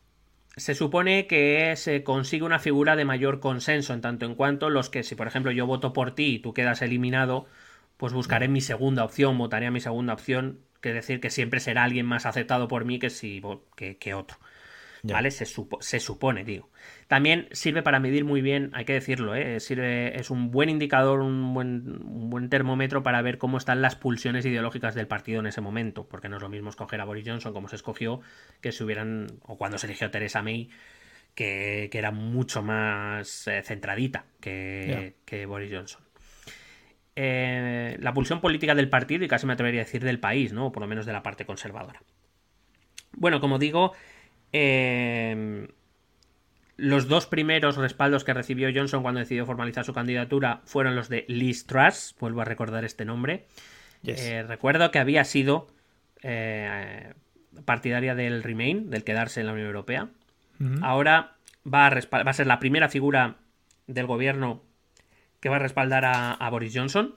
Y la segunda, que públicamente va a respaldar a, eh, a Boris, va a ser Donald Trump. Que no servía para nada, pero... Lo tenía. Eh, aquella campaña interna eh, he estado mirando cosas que, leía cuando hablábamos de esto y, demás. Y la verdad es que fue una campaña bastante brutality, ¿eh? Salieron a la luz salió a la luz mucha mierda. Probablemente aquí Steve Bannon tuvo, tuvo mucho que ver. Salió a la luz mucha mierda, como por ejemplo dos de los candidatos que hacía, pues, que cuando eran jóvenes habían tomado drogas. Em, algún escándalo sexual por ahí también. Em, pero bueno, en cualquier caso, Johnson fue el gran favorito desde el principio. Defendió un Brexit duro o sin acuerdo incluso eh, con, la Unión Europea. Prometió también, eh, se veía tan seguro que prometía cosas ya como primer ministro prometía una rebaja de impuestos o prometía no pagar los 69 mil millones que Reino Unido debía a la Unión Europea. Em, de hecho, eh, desde las instituciones públicas se, le llamó la atención porque, claro, es lo, que, lo que él se estaba jugando era el liderazgo del Partido Conservador, no sé, el primero. Todos sabíamos que se iba a convertir en primer ministro si ganaba, pero, pero no era una campaña electoral. Pero claro, Johnson repito, con el consejo de Steve Bannon jugaba estas cartas porque lo que hacía era que las bases eh, conservadoras se, enfervorecieran, ¿no? Eh, sobre todo, como digo, esa ala más conservadora y, metieran presión para que Boris Johnson fuera el elegido. Johnson consiguió ser el elegido en, todas las votaciones, e incluso prestando votos al que sería su rival en la final, a Jeremy Hunt. En aquel momento los dos máximos candidatos eran Boris Johnson y Michael Gove, uh, otro Brexiter, aunque más moderado que, que Johnson, y se cuenta, eh, y sorprendentemente el tercero en discordia, Jeremy Hunt, ganó en la penúltima votación a Michael Gove, eh, porque varios pro Johnson votaron a Hunt porque era un rival más fácil para él que Michael Gove, por ejemplo. Claro. Eh, que es uno de los, de los riesgos que, que, podían, que pueden ocurrir o que han ocurrido en esta misma elección que están pasando ahora. Eh, solo me gustaría recordar que sí que hubo un momento en el que Johnson estuvo en la cuerda floja y es cuando se filtró un eh, pequeño escándalo, cuando la policía tuvo que acudir a su casa por... Uh, bueno, por, por, porque había un altercado en su casa y los vecinos llamaron, supuestamente con gritos de su entonces novia, ahora esposa. Eh, nunca se aclaró qué había pasado ahí. Bueno, pero bueno, mmm, digamos que ahí empieza también una línea de escándalos del propio Johnson bastante interesante. Mm. Bueno, Johnson venció en la votación de la militancia, obtuvo un 66% de los votos en la última votación. En su primer discurso como primer ministro, ya el 24 de julio de 2019, anunció que el 31 de octubre de ese mismo año el Reino Unido estaría fuera de la Unión Europea con o sin acuerdo. O sea, esa fue su primera declaración. Poco después solicitó a la reina que pospusiera durante cinco semanas las reuniones del Parlamento. Eh, también tuvo una movida ahí que al final se dijo que lo que había hecho Johnson era ilegal. Eh, sí, un tribunal de Westminster declaró ilegal esto. Eh, hay que tener en cuenta por además la puerta que grande, sí. Sí, además hay que tener en cuenta que Reino Unido es un país donde las formas son muy importantes, y especialmente aquellas que tienen que ver con el Parlamento. Mm. Eh, y muchos miembros del propio Partido Conservador se sintieron ya violentados ¿no? por estas formas del propio Johnson, eh, porque además había utilizado a la reina para, Oh, para ello, porque había, claro, le, le había, digamos, solicitado una prerrogativa real, no era una decisión suya como primer ministro, es una prerrogativa real que es mucho más difícil de echar para atrás, evidentemente. Ya. Em, de hecho, en su primer mes y medio o dos meses de gobierno ya consiguió algunas dimisiones, que dijeron que ellos no querían formar parte de- del gobierno de Johnson ni de nada que estuviera cerca. Por ejemplo, la de su propio hermano o la del nieto de Winston Churchill, que fue bastante sonada. Eh, Johnson entregó finalmente una propuesta a Bruselas el 2 de octubre para el Brexit. Recuerdo que él se había puesto como fecha límite el 31, o sea que no había mucha- muchas fechas para negociar. En esta propuesta Irlanda del Norte, o sea, fíjate cómo era, que en esa propuesta Johnson hizo suya la propuesta de, de Theresa May, de mantener a Irlanda del Norte dentro del mercado europeo y poner una aduana con el resto del Reino Unido. Em, em, eh, lo que pasa es que él, proponía también sacar a Irlanda del Norte, o sea, proponía una cosa muy rara, eh, que permaneciera en el mercado común pero fuera de la unión aduanera. Entonces, no se levantaría una aduana como tal, pero sí se tenía que levantar un control para ver qué, qué mercancías pasaban de un lado a otro, porque claro, Sí, porque si no. eh, claro, no, y sobre todo porque además es que el mercado europeo tiene unas reglas como además bastante estrictas, que es una de las razones por las que Reino Unido o los Brexites querían salir y, claro, o sea, no, no iba a convertirse eso en... nada. Pero claro, esto conllevaba un riesgo, que era que los acuerdos del Viernes Santo volaran por, por los aires. Em, Además, eh, entre los documentos que Johnson iba a presentar a la Unión Europea, eh, se incluía que si no había acuerdo para el 19 de octubre, salió a la luz que si no había acuerdo para el 19 de octubre, solicitarían una prórroga. O sea, que no iba tan. No era, al final, luego con Bruselas no, era tan, fuerte. en plan, No iba tan fuerte como. O sea, Claro. acaso. Así que, si al principio habían sido los más moderados del Partido Conservador los que decían, madre mía, ¿dónde nos lleva este? Ahora son los más radicales los que dicen, ¿pero y este? O sea, nos, nos la ha colado. Nos la ha colado. Porque, como hemos dicho muchas veces, una cosa es eh, lo que tú dices que vas a hacer y otra cosa es cuando estás en el poder, ¿qué haces? No tanto por voluntad, que tú puedes tener mucha voluntad. El problema es que los gobiernos y los sistemas democráticos tienen muchos resortes para pararte los pies, para que no se te vaya demasiado la cabeza. Lo vimos con Trump. Trump venía a cambiar el mundo, venía a levantar un supermuro en México. Joder, qué bonito eh. Mm. Claro. Y, y vino a hacer muchas cosas e hizo bastante pocas. Entre otras cosas porque, como te digo, los resortes son poderosos. Resortes eh, como eh, instituciones o como el propio funcionariado, que como no le debe el puesto Claro. a ningún a ningún cargo de poder, pues mm, a veces no te deja pasar por donde tú quieres pasar. Entiendo que para cosas exageradas, es decir, para cosas de se me va la pinza y hago tal y cual. Si son cosas normales y tal, pues esto está para apoyar los cambios a favor de, de la sociedad y del gobierno en este caso. Y en este caso su, su gran freno fue el propio Parlamento, la Cámara de los Comunes. Hay que recordar que eh, la idea de Johnson era que el Parlamento ni opinara ni hiciera nada y al final el Parlamento, la Cámara de los Comunes, entre ellos gracias al cambio de posición de muchos mm, miembros del Partido Conservador, consiguió no solo obligar a Johnson a que tuviera que presentar su propuesta de acuerdo para que fuera a, presentar el acuerdo para que fuera aprobado por la Cámara de los Comunes, sino que además se dejaba la última palabra a la hora de pedir prórrogas. Es decir, que, Johnson no tenía las manos libres, repito, porque varios miembros del Partido Conservador y el resto de la Cámara de la oposición eh, votaron para quitarle determinados poderes a, Johnson en la cuestión del Brexit. Así que cuando esto ocurre, Johnson lo que hace es convocar elecciones anticipadas. Unas elecciones en las que pocos días antes se produce un atentado terrorista, eh, en el que hay tres muertos, bueno, dos muertos y el propio terrorista, que en realidad vino a darle un espaldarazo a Boris Johnson en esa política radical porque era un, el atentado lo había hecho un inmigrante de Afganistán o de Irak. Bueno, ya sabemos todos cómo funciona esta, esta cosa, ¿no? Entonces, esa política dura y anti-inmigración que Johnson pregonaba, pues que la premiaba a salir de la Unión Europea para tener plenos control, pleno control de sus fronteras, sobre quién entraba y quién salía del país, pues evidentemente le vino o lo supo utilizar bastante bien. El respaldo a Johnson fue tremendo en aquellas elecciones, eh, muy por encima de las encuestas, que ya le daban la mayoría absoluta, la mayoría de ellas, pero que la mayoría absoluta en, en, la Cámara de los Comunes está en 326 diputados. Cameron había conseguido 330, eh, pero el resultado de Johnson fue excepcional. Las, las mejores encuestas le daban en torno a los 350 diputados, consiguió 368 365 eh, escaños, perdón. Eh, hay que decir que, bueno, eh, que el hecho de que, mm, de que Theresa May ganara unas elecciones y de que Boris Johnson ganara unas elecciones por mayoría absoluta, hay que recordar darle la parte de responsabilidad, las gracias que le corresponden a Jeremy Corbyn, aquel personaje del que también hablábamos, y al que yo, esto lo aseguro, llamé aquí más de una y de dos veces inútil. sí, eso sí, es verdad.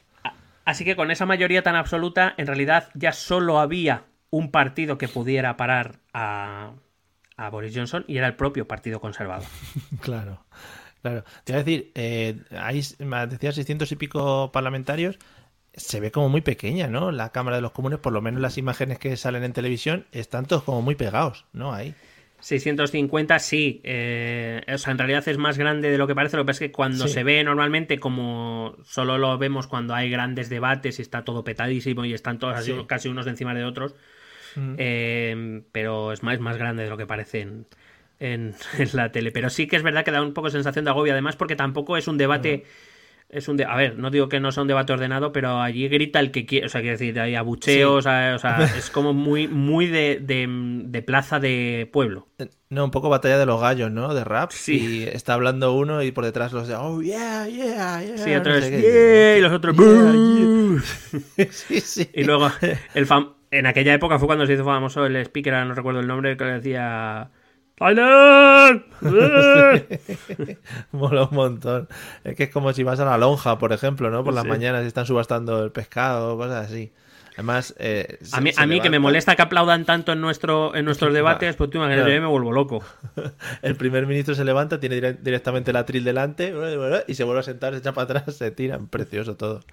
Muy bonito. No, además, eh, sobre todo cuando hay algún enfrentamiento, por ejemplo, con el líder de la oposición, se, se sienta justo enfrente. Hay como una especie, sí, hay como una, bueno, un estrado en el medio, para quien no lo haya visto, y los diputados están al nivel. O sea, son, sí, son como gradas, pero los líderes están al nivel del suelo.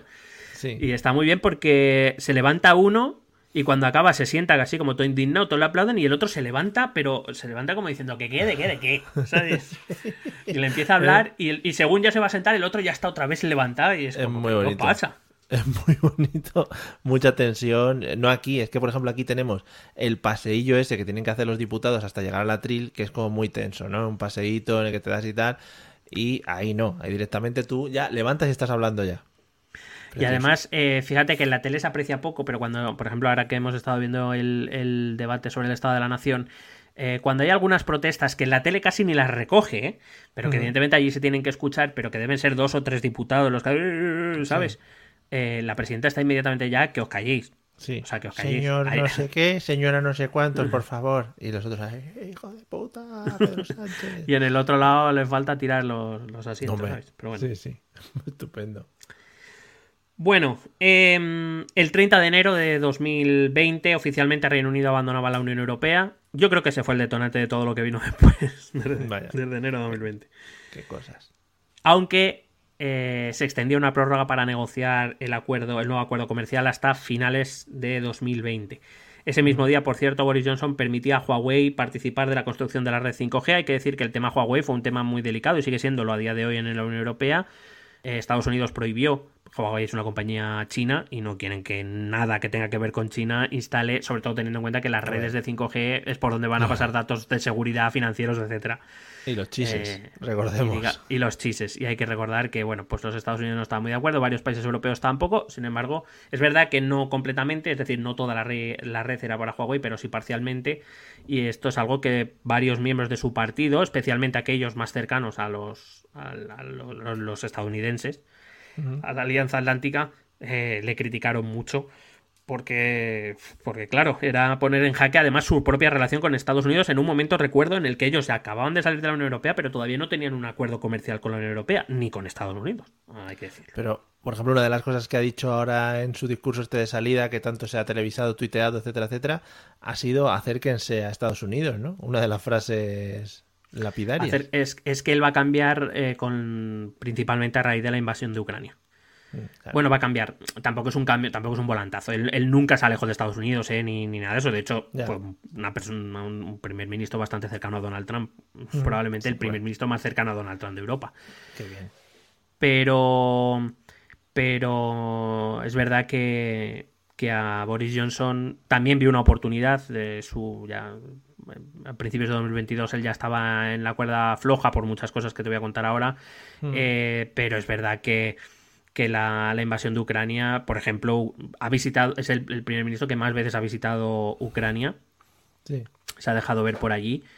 Eh, bueno, veías a todos con el uniforme militar, no sé qué, y el contraje, ¿no? Que muy bien. Ese traje que, por cierto, hay que decir que le queda muy bien y le hace una, una figura. Siempre lleva como la camisa por un lado, la chaqueta Sí, por otro, es espectacular. Sí, el otro día lo hablaba con mi hermano, un saludo hermano. Eh, tengo la sensación de que cada foto que sacan de Boris Johnson parece que va borracho. Recordemos que- la o foto sea- del columpio, la foto del columpio mítica Bueno, que se recordó la hace foto- poco es que la foto del columpio iba de, fiesta, iba de fiesta, pero es que hubo ahí uno eh, hace poco, antes de la, de la reunión de la OTAN en Madrid, hubo una reunión del G7 en Alemania y hay una foto en la que salen todos los líderes vestidos de blanco con su camisa blanca. Y es que todos las llevan perfectamente puesta, por supuesto Macron, que me vas a decir. Todos llevan la, la camisa blanca perfecta y él la lleva así de cuajaringá, Hombre, con el pelo así, el suyo que tiene, que dices tú, eh, eh, y agarrado así a no sé quién, que dices tú, Boris. Le faltan las pintas en la mano, sí, sí. Bueno, en marzo de 2020 estalla lo que conocemos todos, la crisis de la COVID-19. Joder, qué tiempo. El 20, Johnson fue uno de los más eh, tardíos en reaccionar. El 20 de marzo fue cuando indicó el cierre de gimnasios, colegios, bares, restaurantes, etcétera, con una célebre frase que dijo: eh, Lamentamos tener que retirar el derecho a las personas libres de Reino Unido de ir a un pub. Sí. Lo que más le Sin ¿eh? embargo, sin embargo, el asesor principal del primer ministro Boris Johnson, un tal Dominic Cummings, eh, fue descubierto haciendo un viaje junto a su familia mientras él mismo, el señor Cummings, mostraba síntomas de COVID. Bueno, pero iba a un viaje, una movida, una Sí. cosita que tiene por ahí. Iba a un, gimna- iba a un gimnasio y a un un pub. gimnasio, a un pub. Por supuesto, muchos miembros del Partido Conservador solicitaron o, o exigieron la dimisión de Cummings y que si esta no se producía, que Johnson le destituyera. Hmm. No sucedió ni una cosa ni la otra. Y de no, que no, no me ha llegado. Hay que decir que Cummings eh, sí que dimitiría, pero en noviembre. O sea, seis meses, siete meses después o ocho meses después. Por cierto, un tal Cummings que cuando salió del gobierno acusó a Johnson de criminal por lo mal que había gestionado la crisis de la COVID en una declaración en el Parlamento, que se le llamó. resentido, qué resentido. Se le llamó, en, claro, se le llamó en medio de una. por una comisión que estaba investigando la gestión del, del COVID. Y fue llamado, y bueno, pues le vino a decir eso, que era un criminal. Eh, claro, evidentemente, cuando el principal asesor del primer ministro se salta las normas, hay una parte de la población que decide saltarse las normas, porque claro, si además ni siquiera la hacen este, dimitir, ni hay, ni hay ah, disculpas, ni nada de eso, pues no sé, porque yo iba a seguir el ejemplo. ¿no? Así que Reino Unido eh, empezó a ver serias, eh, por parte, no la población mayoritaria estoy hablando, pero sí, no eran pocas y no eran poco frecuentes la gente que se saltaba las, las normas del confinamiento. En octubre, cuando azotaba la segunda ola, Johnson se negó a adoptar medidas sobre un nuevo confinamiento a pesar del consejo de su comité de, contingencias, que allí sí que existía, por lo visto. Eh, finalmente tuvo que hacerlo ante el aluvión de casos, de hospitalizaciones y de muertes. Eh, después de que, eh, si te acuerdas, se hablaba de que el gobierno Johnson había decidido intentar la inmunidad de rebaño ¿eh? que todo el mundo se contagia, que todo el mundo se contagiara, muriendo quien tuviera que morir. Hombre, pero por los blandos. Sí, sí. Claro. Lo que pasa es que cuando se veía que no estaba funcionando una mierda, porque había gente que se volvía a reinfectar, estas cosas que todos hemos vivido, pues ya sí decidió cambiar su política. En teoría de los espartanos. O sea, si no vales para pasar esto o no vales para estar aquí en este país, venga, a cascarla. Eh, durante ese año 2020, bueno, durante el año 2021 eh, pasaron muchas cosas. Eh, por ejemplo, las siguientes, las sucesivas olas del COVID, que también tuvimos aquí. Estamos en la séptima, recordemos. Está, Esto ya está sentadísimo. Eh, Johnson, como todos los gobiernos, fueron, eh, fue eliminando las restricciones poco a poco, convirtiéndolas en recomendaciones, como por ejemplo que en los lugares muy concurridos, que la gente utilizará mascarillas. Mm a, los pocos días salía a la luz una foto de Boris Johnson en una reunión con unas 30 personas en un espacio muy pequeño, por supuesto sin mascarilla. claro, hombre, para dar ejemplo. Esto es lo que no tenéis que hacer, yo lo he puesto como ejemplo, chavales. A los pocos días visitaba un hospital y en un tramo se debió quitar la mascarilla. toda la, prensa británica decía que fue un tramo, no fue toda la visita, pero que se la quitó en un tramo. Eh, y justo salieron fotografías de eso, claro. Vaya. Qué calor. A finales de 2021 llegó Omicron. Con lo cual volvieron a aumentar el número de, infecciones y demás. Eh, así que, eh, aunque él siempre decía que, no iba a poner restricciones, al final ha acabado imponiendo, como todos los gobiernos, confinamientos, algunos de ellos muy severos. Em, bueno, por ejemplo, eh, llegó a pedir el pasaporte COVID para entrar en determinados lugares de ocio, cosa que Mm, Johnson, vamos, jamás se hubiera imaginado en 2020. Que se hubieran venido aquí a Madrid, hombre. Aquí en Madrid tenemos pubs de sobra, perdón. Y, libertad, joder. Claro, fuera comunismo. O sea, comunismo, aquí no había ningún comunismo, ¿eh? Y en Madrid no hubo cero comunismo. Y con tu ex no te has encontrado nunca. O sí, pero bueno. Bueno, sí. Mientras todo esto ocurría, saltaba un escándalo. Uno más. Por lo visto, eh, el, señor Cummings, el que te he hablado antes, Dominic Cummings, el, asesor principal más cercano a Boris Johnson, había estado solicitando contribuciones no declaradas a los militantes del partido y a los miembros del Partido Conservador con las que se pagaron las reformas del 11 de Downing Street. Explico esto brevemente. El 10 de Downing Street es la residencia oficial del primer ministro tradicionalmente. El 11 era para el, normalmente para el ministro de Hacienda y el 12 para el viceministro de Hacienda, normalmente. Qué guay. Lo que pasa es que los ministros hace mucho tiempo que no. Sí, sí. Esto es un complejo interior. No sé si has estado alguna vez, eh, has visitado la zona. Está bien, hay vallas para acceder a una especie de comunidad como una calle Guarrindonga, sí, una, como una callecilla y Guarrindonga en medio de, de calles grandes. Bueno, es, es, es un, sí, es en, una, en la avenida además que lleva al Parlamento. A la derecha sale un pequeño callejón, se ve el 10, eh, la puerta negra ahí a lo lejos. Mm. Parece una. Lo que pasa es que dentro se abre como un patio. Pero bueno. Y entonces están el 10, el 11 y el 12, que son residencias oficiales. Lo que pasa es que desde tiempos. Eh, diría que de Cameron. Eh, en el 11 hacía mucho tiempo que ya no vivía nadie. Los, quiero decir, los ministros ya vivían en sus casas. El único que vivía en residencia oficial era el primer ministro, que supuestamente era el 10 de Downing Street.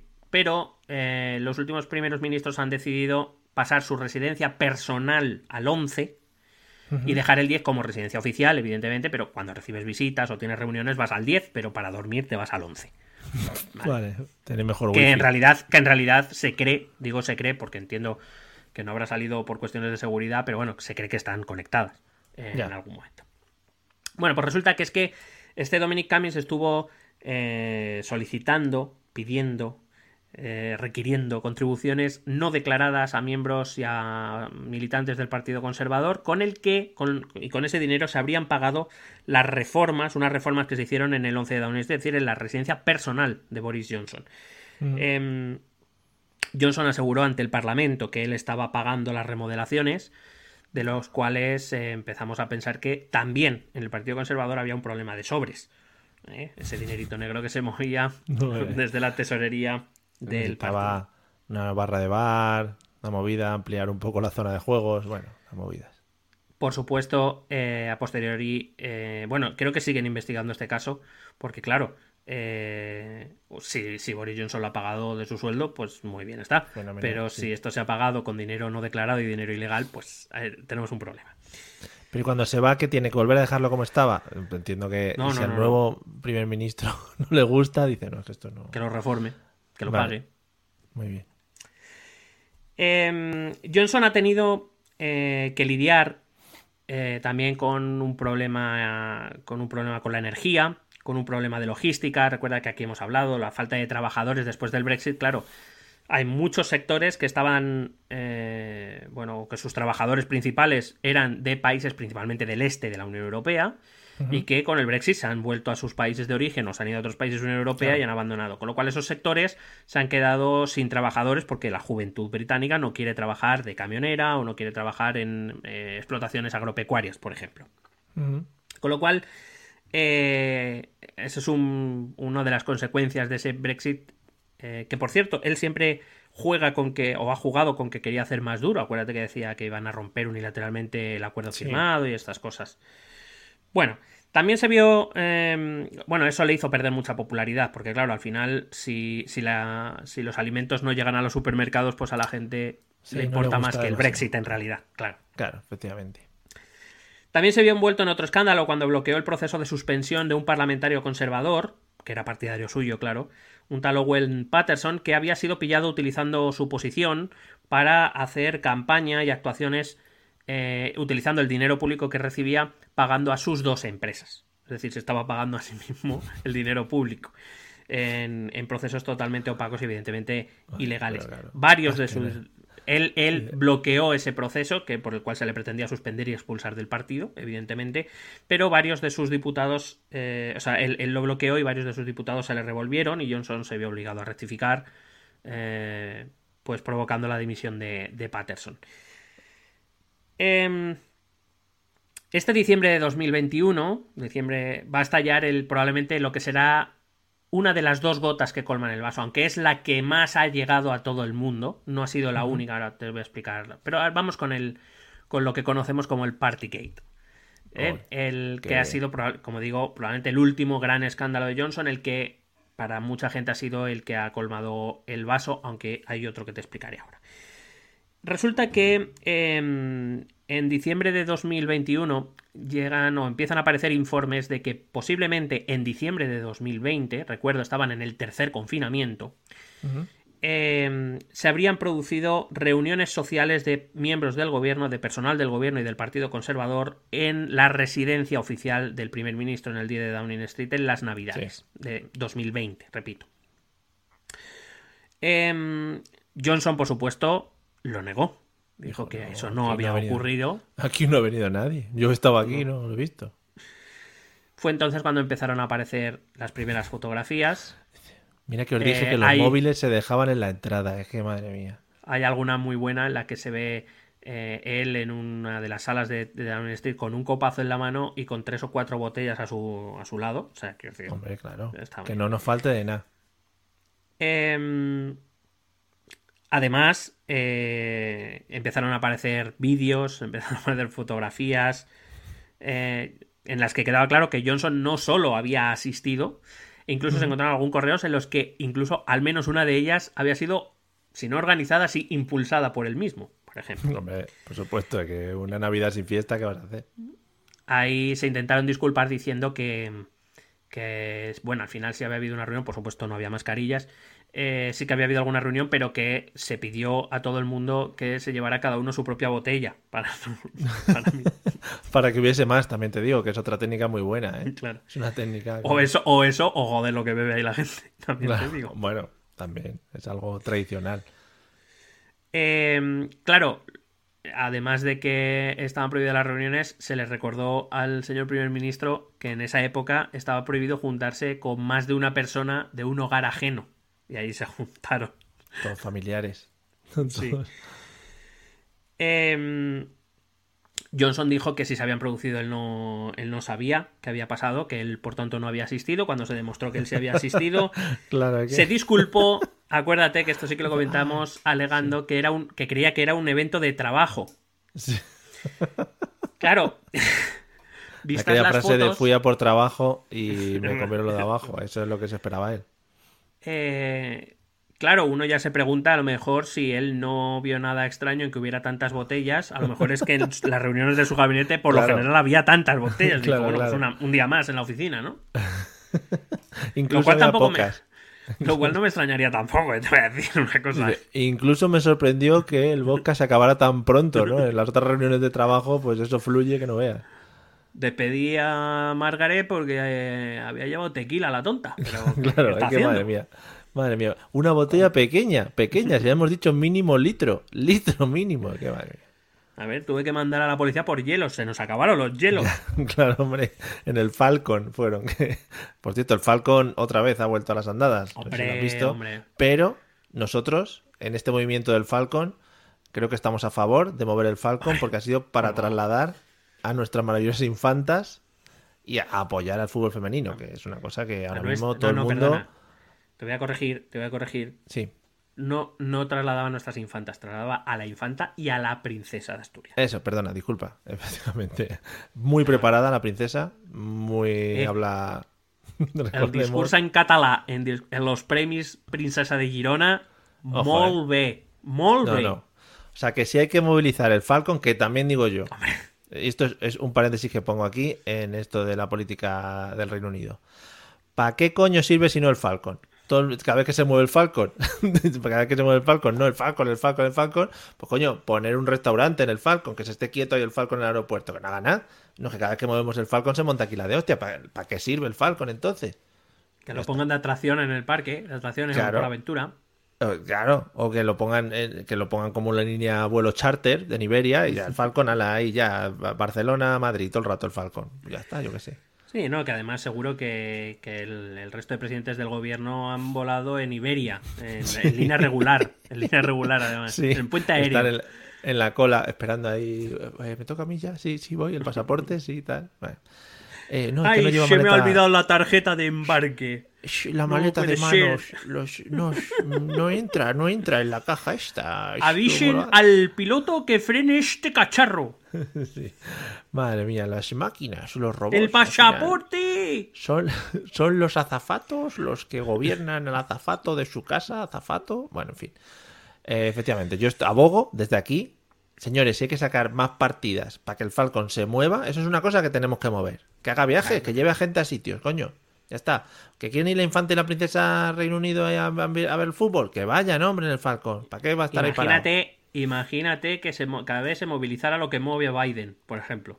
Fíjate, fíjate. Las pobres dos niñas esas que iban ahí, las dos a ver el fútbol. Hombre, que tener la ilusión. Madre. Desde luego. ¿Hablarán en Bueno. catalán entre las dos? En la, en la intimidad, ¿tú crees? Yo tengo la ilusión que hablen en árabe, que, le, que Sofía también sepa árabe. Pero que no, no se entienden entre ellas, hablan árabes No, no. diferentes y hacen Eso. que se entienden y eso, pero Claro. es un juego que tiene. Vale. Podemos seguir. Gracias por este paréntesis. Gracias por dejarme favor. meter esta cuña a favor del movimiento del Falcon. Gracias. Hombre, de hecho, esto también es Falcon. Esto- sí. Eh, bueno, a raíz del, del Partygate, evidentemente salían cada vez más fotografías, vídeos, correos, eh, que quedaba Bueno, claro que, que ahí había claro. habido unas fiestas de Claro, puta ah, madre, pues sí, mientras el resto de la población se quedaba en su casa encerrada en las navidades. Eh, evidentemente esto implica que la oposición va a empezar a pedir muy activamente su, su dimisión, lo cual no es de extrañar. lo que es llamativo es que varios miembros, varios diputados del Partido Conservador se unen a esta oposición para pedir la dimisión de su propio primer ministro. Em, varios miembros del gabinete de, Johnson dimitieron en febrero ya, aunque yo no nos acordemos, pero dimitieron. Eh, cuando ya se había publicado un avance del informe independiente que se estaba realizando sobre el Partygate, que por supuesto eh, decía que el primer ministro había estado ahí, que había participado, que alguno incluso lo había promovido, porque por lo visto se produjeron en otras épocas donde también había restricciones. Y esto llevó. Eh, estas estos, dimisiones buscaban blindarles, es decir, que la gente se quedara tranquila, que habían dimitido cuatro miembros del gobierno, poco interesantes. Eh, pensando que así se calmarían las aguas. No se calmaron las aguas. Eh, de hecho, el primer ministro recibió una sanción de 50 libras por haberse saltado el confinamiento. 50. Mm. Siendo. Eh, sí, bueno. Ese mes. Llegó siendo, al final de mes. Sí, pero es sobre todo algo muy simbólico porque ha sido el primer ministro, el primer primer ministro de la historia británica sancionado por cometer una ilegalidad. Eran las 50 libras que utilizaba para comprar el botellón. Dijo, Efectivamente. no, te la quitamos por sacarlo a la luz. En abril el Parlamento aprobaba una moción para que Johnson se sometiera al escrutinio del Comité de Privilegios Parlamentarios, eh, un comité que, eh, bueno, pues sirve para lo que dice su nombre. Oh, qué bonito. Em, y que, eh, bueno, el objetivo era descubrir si había mentido deliberadamente o no. Creo que quedaba claro que sí. vamos a analizarlo sin esta foto. Sí, como la rueda de prensa de Ricky Martin a la que volvemos a hacer algo sí, Volvemos siempre, nos gusta mucho. Una cosa, un pequeño paréntesis que quiero meter sobre esto. Eh, eh, llevas nombrando durante este episodio eh, la capacidad o posibilidad que, o, o por lo menos la, la, forma que tienen los diferentes parlamentarios de afrontar este tipo de problemas y sobre todo los tipos de votaciones, en la que muchas veces la propia gente de tu partido se pone en contra tuya a la hora de, pues eso, votaciones de este estilo. Quizá esto también te hace una, eh, te hace ser también un parlamentario activo y también tener una capacidad crítica con respecto a las cosas que pasan, incluso dentro de tu partido, que por ejemplo aquí no tenemos, ¿no? Por esa votación en bloque que se produce siempre cuando hay que votar algo por los partidos, que yo entiendo aquí en España también habrá gente que está en contra de mucho de lo que vote eh, lo que determine su partido político, ¿no? Incluso creo que es, que es mejor y más sano el tener la capacidad y posibilidad de, de poder votar en contra de lo que opinen tus propios parlamentarios, ¿no? Eh, sí, pero no. Me explico. Eh, es verdad que los sistemas eh, continentales, de la Europa continental, eh, más herederos de la tradición francesa, em, somos más partidistas. Es decir, el partido manda y manda mucho. Es raro que alguien se salga de la disciplina de partido, teniendo en cuenta que aquí los movimientos políticos se generaron precisamente por ser movimientos homogéneos. Em, en el caso de los países anglosajones, principalmente Estados Unidos o Reino Unido, es más fácil que veamos Em, eh, diputados abandonando esa disciplina de partido. Eh, nos suele llamar mucho la atención, como te ha llamado la atención a ti ahora, pero hay que hacer algunos apuntes al respecto de esto. El primero es que no es la norma.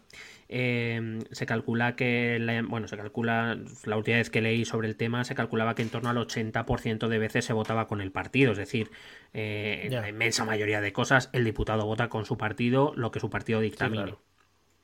Pero hay algunos asuntos en los que no, y eso es lo que le diferencia de los sistemas continentales más resistentes a este tipo de cosas, también porque la posición en el partido, en los sistemas continentales, se debe a tu relación con el partido. Va a ser muy difícil que tú escales en un partido si te muestras díscolo y votas en contra de lo que tu partido quiere que votes.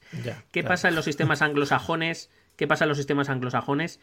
Eh, que allí tu puesto, evidentemente el partido te tiene que elegir, para que tú te presentes por una circunscripción, pero te debes a la circunscripción. Es decir, si tú eres elegido por una circunscripción y votas algo, eh, quiero decir, tu partido presenta una moción que a tu circunscripción no le va bien, si tú quieres volver a ser elegido por esa circunscripción, te vas a tener que plantear lealtad al partido o eh, o votar en contra. Normalmente estos movimientos suelen estar medidos, quiero decir, si ese es el caso y hay muy pocos, imagínate, 368 diputados de una mayoría más que absoluta, si hay 20 que contra una moción eh, creen que votar en contra es mejor para su reelección futura, el partido se lo va a permitir. No pone en riesgo la votación y ellos muestran su posición y, se, mm, se, refuerzan ante el electorado. Pero eh, cuando el número de deserciones empieza a ser peligroso para poner en peligro la mayoría parlamentaria, eh, en realidad lo que está demostrando es que dentro del partido hay una lucha por el poder, que es lo que va a empezar a pasar ahora. Eh, esto pasa en Estados Unidos, donde el senador responde ante, ante, los electores de su estado, no ante el partido. Eh, y aparte porque, imagínate, incluso en el, en el, peor caso, que el partido me expulse por no haber votado sus mociones, yo me puedo seguir presentando como independiente en mi circunscripción y probablemente si lo he hecho bien me elegirán a mí. Le quitaré un escaño al Partido Conservador, cosa que al mm. partido tampoco le interesa.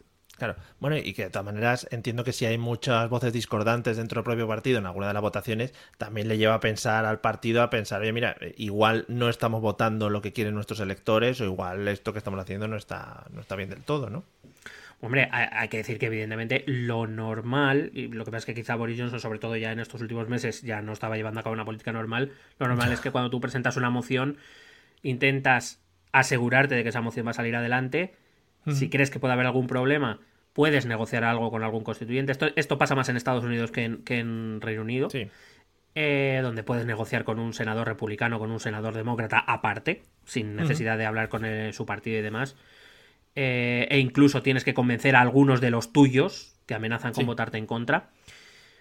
En Reino Unido pasa menos, pero eh, bueno, pues habrá que llevar algún tipo de campaña pública o política de explicación de qué se va a hacer y por qué se va a votar. Quiero decir, se buscan las medidas. Ahora bien, cuando lo que hay es una lucha por el poder, ahí no hay miramientos. Entonces, no hay ni explicaciones ni negociaciones. Entre otras cosas, porque es evidente que cuando una, un, primer ministro británico va a la, a la Cámara de los Comunes y ve que varios diputados de su propio partido le votan en contra, hombre, a alguno le puede sorprender pero yo supongo que en la mayoría de casos sabrán que esos diputados van, han anunciado ya que van a votar en contra o, se lo pueden presuponer. Entre otras cosas porque además en la política anglosajona hay una figura que no tenemos en la Europa, o por lo menos no oficializada, que es la que se llama la del látigo, el whip. Hay una figura dentro del gobierno que es la que se encarga de negociar y de reconvenir y de llevar la disciplina de los miembros del partido en el Parlamento. Eh, los que habéis visto House of Cards, es la figura que empieza haciendo eh, Kevin Spacey. Él es el whip del gobierno, él es el que llama a todos los miembros del partido y los reconviene, a veces a buenas, negociando, a veces a malas, amenazando, para que voten lo que le interese en ese momento al gobierno. Esto también hay, está, existe en Reino Unido. Pero cuando al whip se le empiezan a escapar de las manos los diputados Además hay un movimiento que es, es, eh, se retroalimenta. Cuando ves que ya hay dos o tres que empiezan a abandonar la disciplina del partido, incluso con las amenazas del whip, pues otros se empiezan a animar, ¿no? Porque ven que no van a estar solos y que, pueden respaldarse los unos a los otros. Cuando el whip falla en esa tarea, eh, entonces es eh, lo que inicia la lucha por el poder dentro del partido, que es lo que le pasó a May, es lo que le pasó a, es lo que le ha pasado a Boris Johnson. Em, bueno, te decía que, aparte eh, le seguían saliendo pequeños escándalos. Em, y como digo, ante esta situación, los diputados eh, conservadores o una cantidad considerable de diputados conservadores van a iniciar con Johnson el mismo proceso que había iniciado con May. El 15% eran 48 diputados. Se supo a posteriori que al menos 54 habían expresado por escrito al comité del partido que querían una moción de confianza al primer ministro cosa que evidentemente em, se tuvo que hacer porque así son las reglas del Partido Conservador.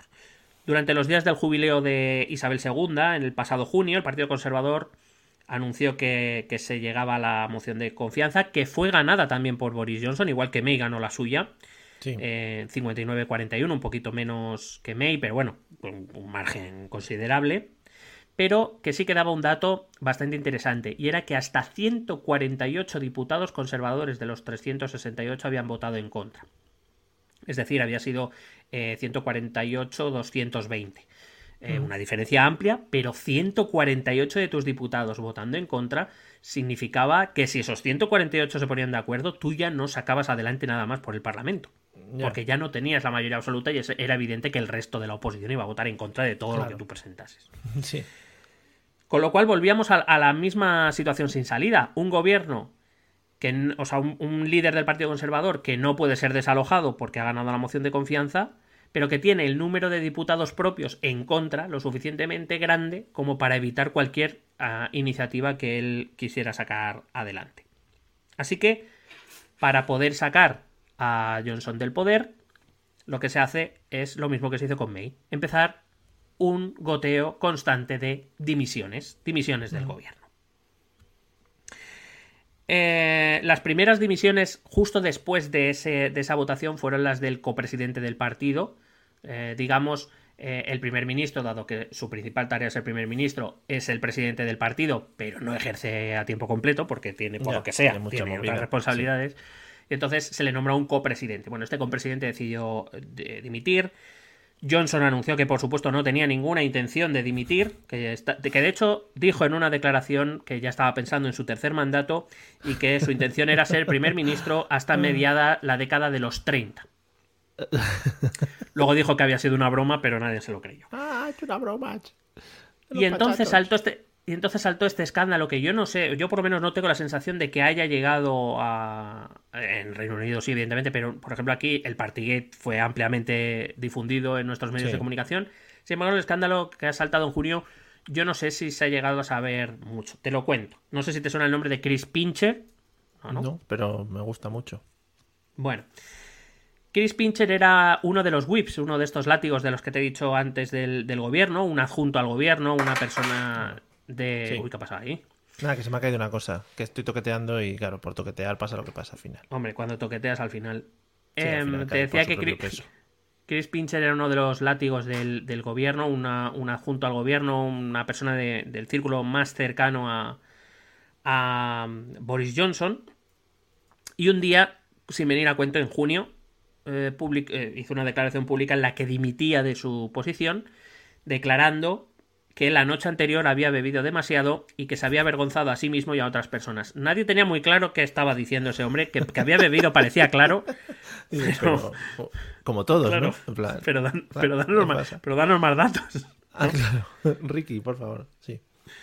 Eh, a los pocos días se supo que estaba acusado, que había sido denunciado por acoso sexual al haber manoseado a dos hombres en uno de los clubes de gentlemen, de caballeros británicos más prestigiosos de Londres, Em, Quiso suavizar un poquito, ¿no? Lo que le viene después. En plan, voy a ponerme una tirita a ver si cae y luego otro otro. Claro, lo que pasa es que una de las cosas que para mí tienen muy buenas los medios británicos es que una vez hay una presa es difícil que la suelten y empiezan a investigar y a investigar. Resulta que este Chris Pincher también ya había sido em, o ya habían corrido rumores eh, de, de, una conducta sexual inapropiada en el Parlamento en 2017 eh, había, ocupado, había ocupado varios cargos de los cuales, sí, claro, el que te pinche. Em, empezaron a salir quejas oficiales sobre su comportamiento en distintos departamentos y ministerios a los que había sido movido uno, y otra vez. O sea que empezamos a deducir que quizá este pinche se le movía tanto porque no aguantaba tres días en un sitio sin meterle la mano a, ningún hombre cercano.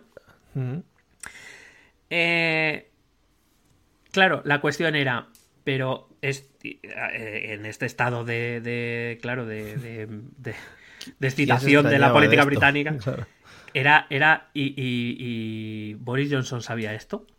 Sí, esta es la pregunta que surge inmediatamente. Era que le, decía por lo bajini, venga Chris, a ese, venga, a que no te atreves, a que no hay huevos, tal. Johnson dijo que no, que no sabía de qué le estaban hablando. por supuesto, por supuesto, salieron ex colaboradores suyos diciendo que ellos personalmente le habían informado de la situación de. No, no de esta en concreto, sino de otras situaciones de Chris Pincher en otros departamentos. Eh, o sea que, bueno, pues una más.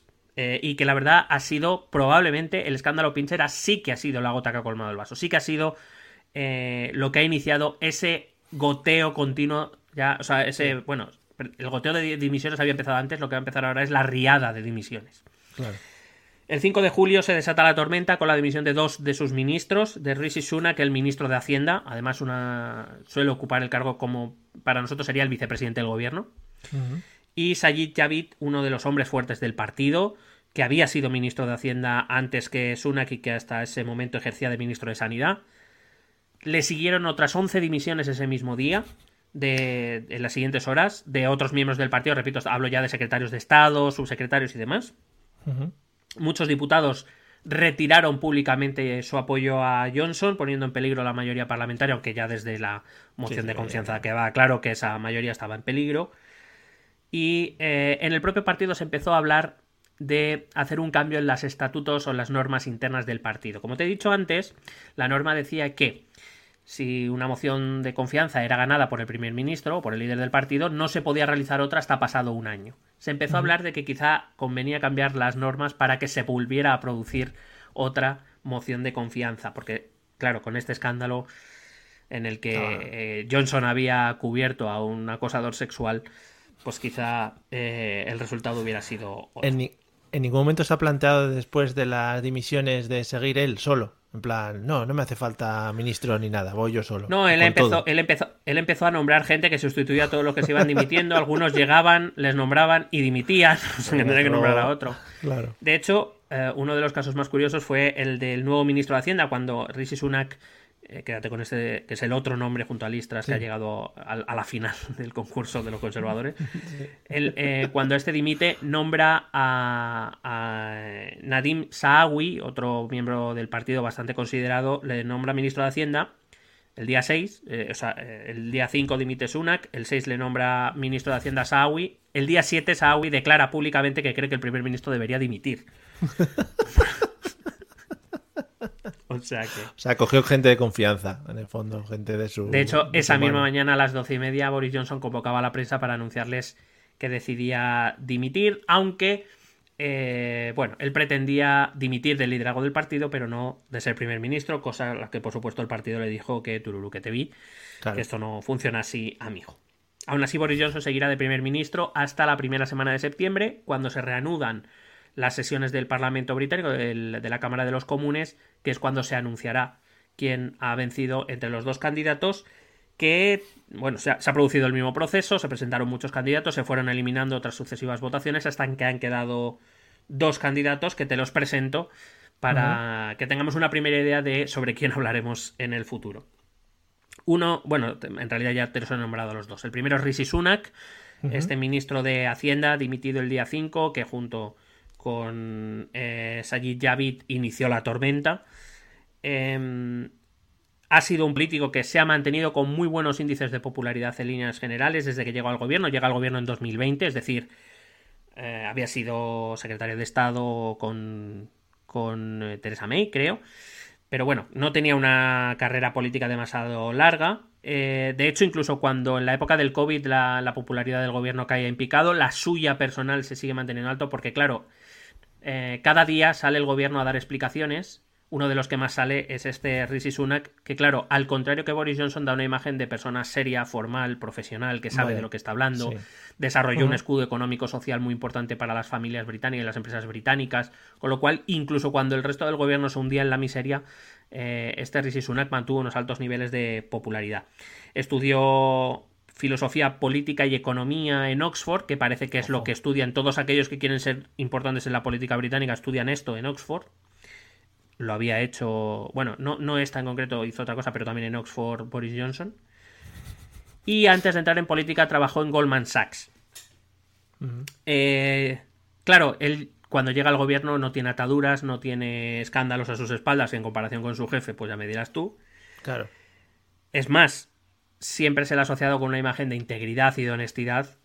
Mm, claro, repito, en comparación con el jefe. Em, también fue multado por el Partygate, también le cayeron los 50 libras.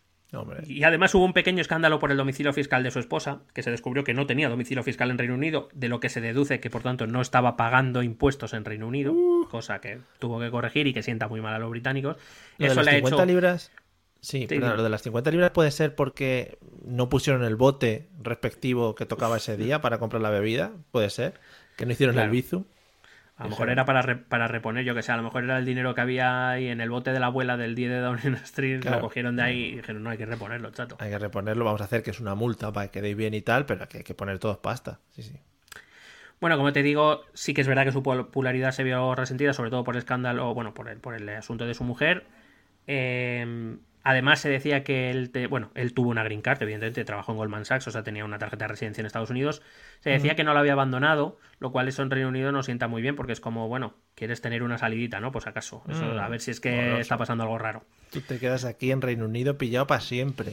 Pero bueno, eh, renunció a la Green Card, eh, su mujer regularizó su situación fiscal y aunque es verdad que su popularidad bajó algo, en ningún caso eh, fue al nivel de Boris Johnson, por ejemplo.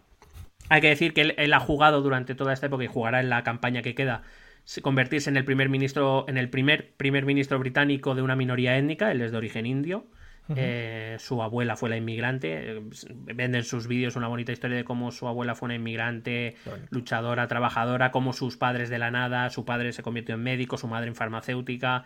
Y bueno, pues él ha estudiado en las mejores universidades, se le han descubierto algunos vídeos de juventud diciendo yo no tengo amigos de clase obrera. Bueno, eh... qué bonito. Qué bonito. Sí, bueno, un, poco la, un poco la élite, un poco la élite británica que es un poco así de cerca del pueblo, sí, sí, gente muy, muy, bien.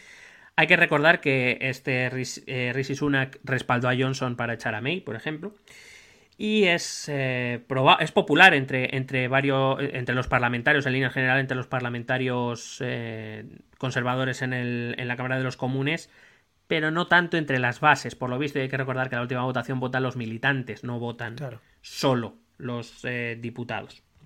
Claro, lo que es con el pueblo no se lleva muy bien, se lleva bien con las élites gobernantes, ya lo dijo de joven.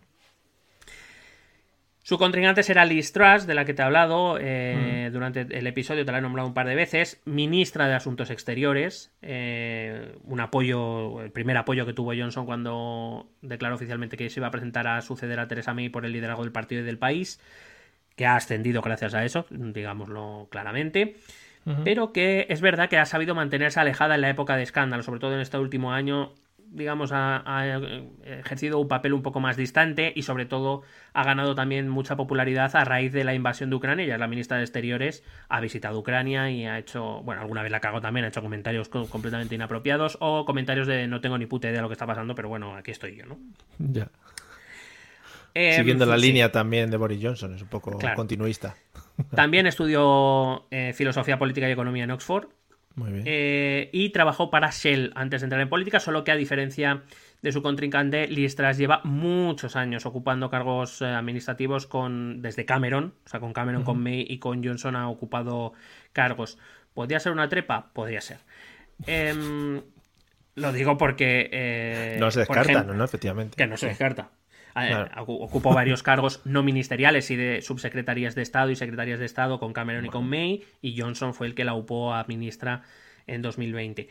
Es de pensamiento neoliberal puro, eh, es tan seguidora de Thatcher que a veces aparece públicamente vestida con su mismo look, para que te hagas una idea de cómo está el tema que estuviese loca, ¿no? Y que se disfrace de Margaret Thatcher. Me encantaría que apareciera con un, un esqueleto a su lado el que la llamara Margaret. Me encantaría. Sí. Margaret me ha dicho que haga no sé qué. Aquí la traigo. ¿No la veis? Vosotros no la podéis ver, claro. Bueno. Recordar que durante la campaña del Brexit ella fue favorable a la permanencia de la Unión Europea y que sin embargo ahora es una de las Brexiters más duras que te puedas encontrar. Bueno, claro, las cosas. Eh, y hay que decir que eso, a la derecha del, partido, la, digamos los seguidores de Johnson, es más que probable que eh, la respalden y que, eh, bueno, pues intenten que salga elegida. Sí que tiene una cierta ventaja sobre eh, Sunak en las, en las bases, veremos si será suficiente, porque también hay que recordar que el aparato del partido se va a mover y va a intentar por todos los medios que salga Sunak y no, y no Listras. Así que el elegido o la elegida será anunciado el próximo 5 de septiembre y el día 6, que es cuando se, se reanudan las sesiones del, del Parlamento, y el día 6, haya ganado quien haya ganado, se presentará en Buckingham Palace ante la reina para solicitarle su permiso para poder formar gobierno. Y a partir de ahí volveremos a hablar esta vez ya sin Boris Johnson, por lo menos no en primera línea, veremos si sigue en la sombra, sobre todo si es elegida Listras eh, como líder del Partido Conservador y primera ministra británica. Creo que le van a contratar en una radio para que haga unas tertulias y va a hacer un podcast también, como, un insigne ex vicepresidente. Hay que, deci- hay que decir que, mm, que Boris Johnson, antes de meterse, antes de ser alcalde de Londres, eh, trabajó en muchos periódicos. De hecho, trabajó en muchos periódicos. Eh, o sea que no se, no descartes que, que dentro de poco está eh, sacando una columna semanal en el Telegraph o en el Times o algo de esto. Molaría. Mis testículos gordos se llama la columna. Y de hecho podríamos sacar una, una sección semanal solo para leer las columnas de Boris. Si eso Joder, ocurre. ojalá, ojalá, ojalá. Eh, si te parece bien, porque entiendo que ya hemos terminado con nuestra mandanga, Sí, yo creo que Hasta el día de hoy. sería, efectivamente, sería un di- una digna despedida eh, escuchar ahora mismo todos juntos aquí el discurso de despedida, ese pequeño, breve discursito al final de Boris Johnson despi- palabras. despidiéndose de el- en la Cámara de los Comunes y sobre todo prestemos atención por detrás cómo le abuchean y también le animan, o sea, cierta parte de, de los parlamentarios, eh, yo, yo, yo, y dices, "Uh", es precioso.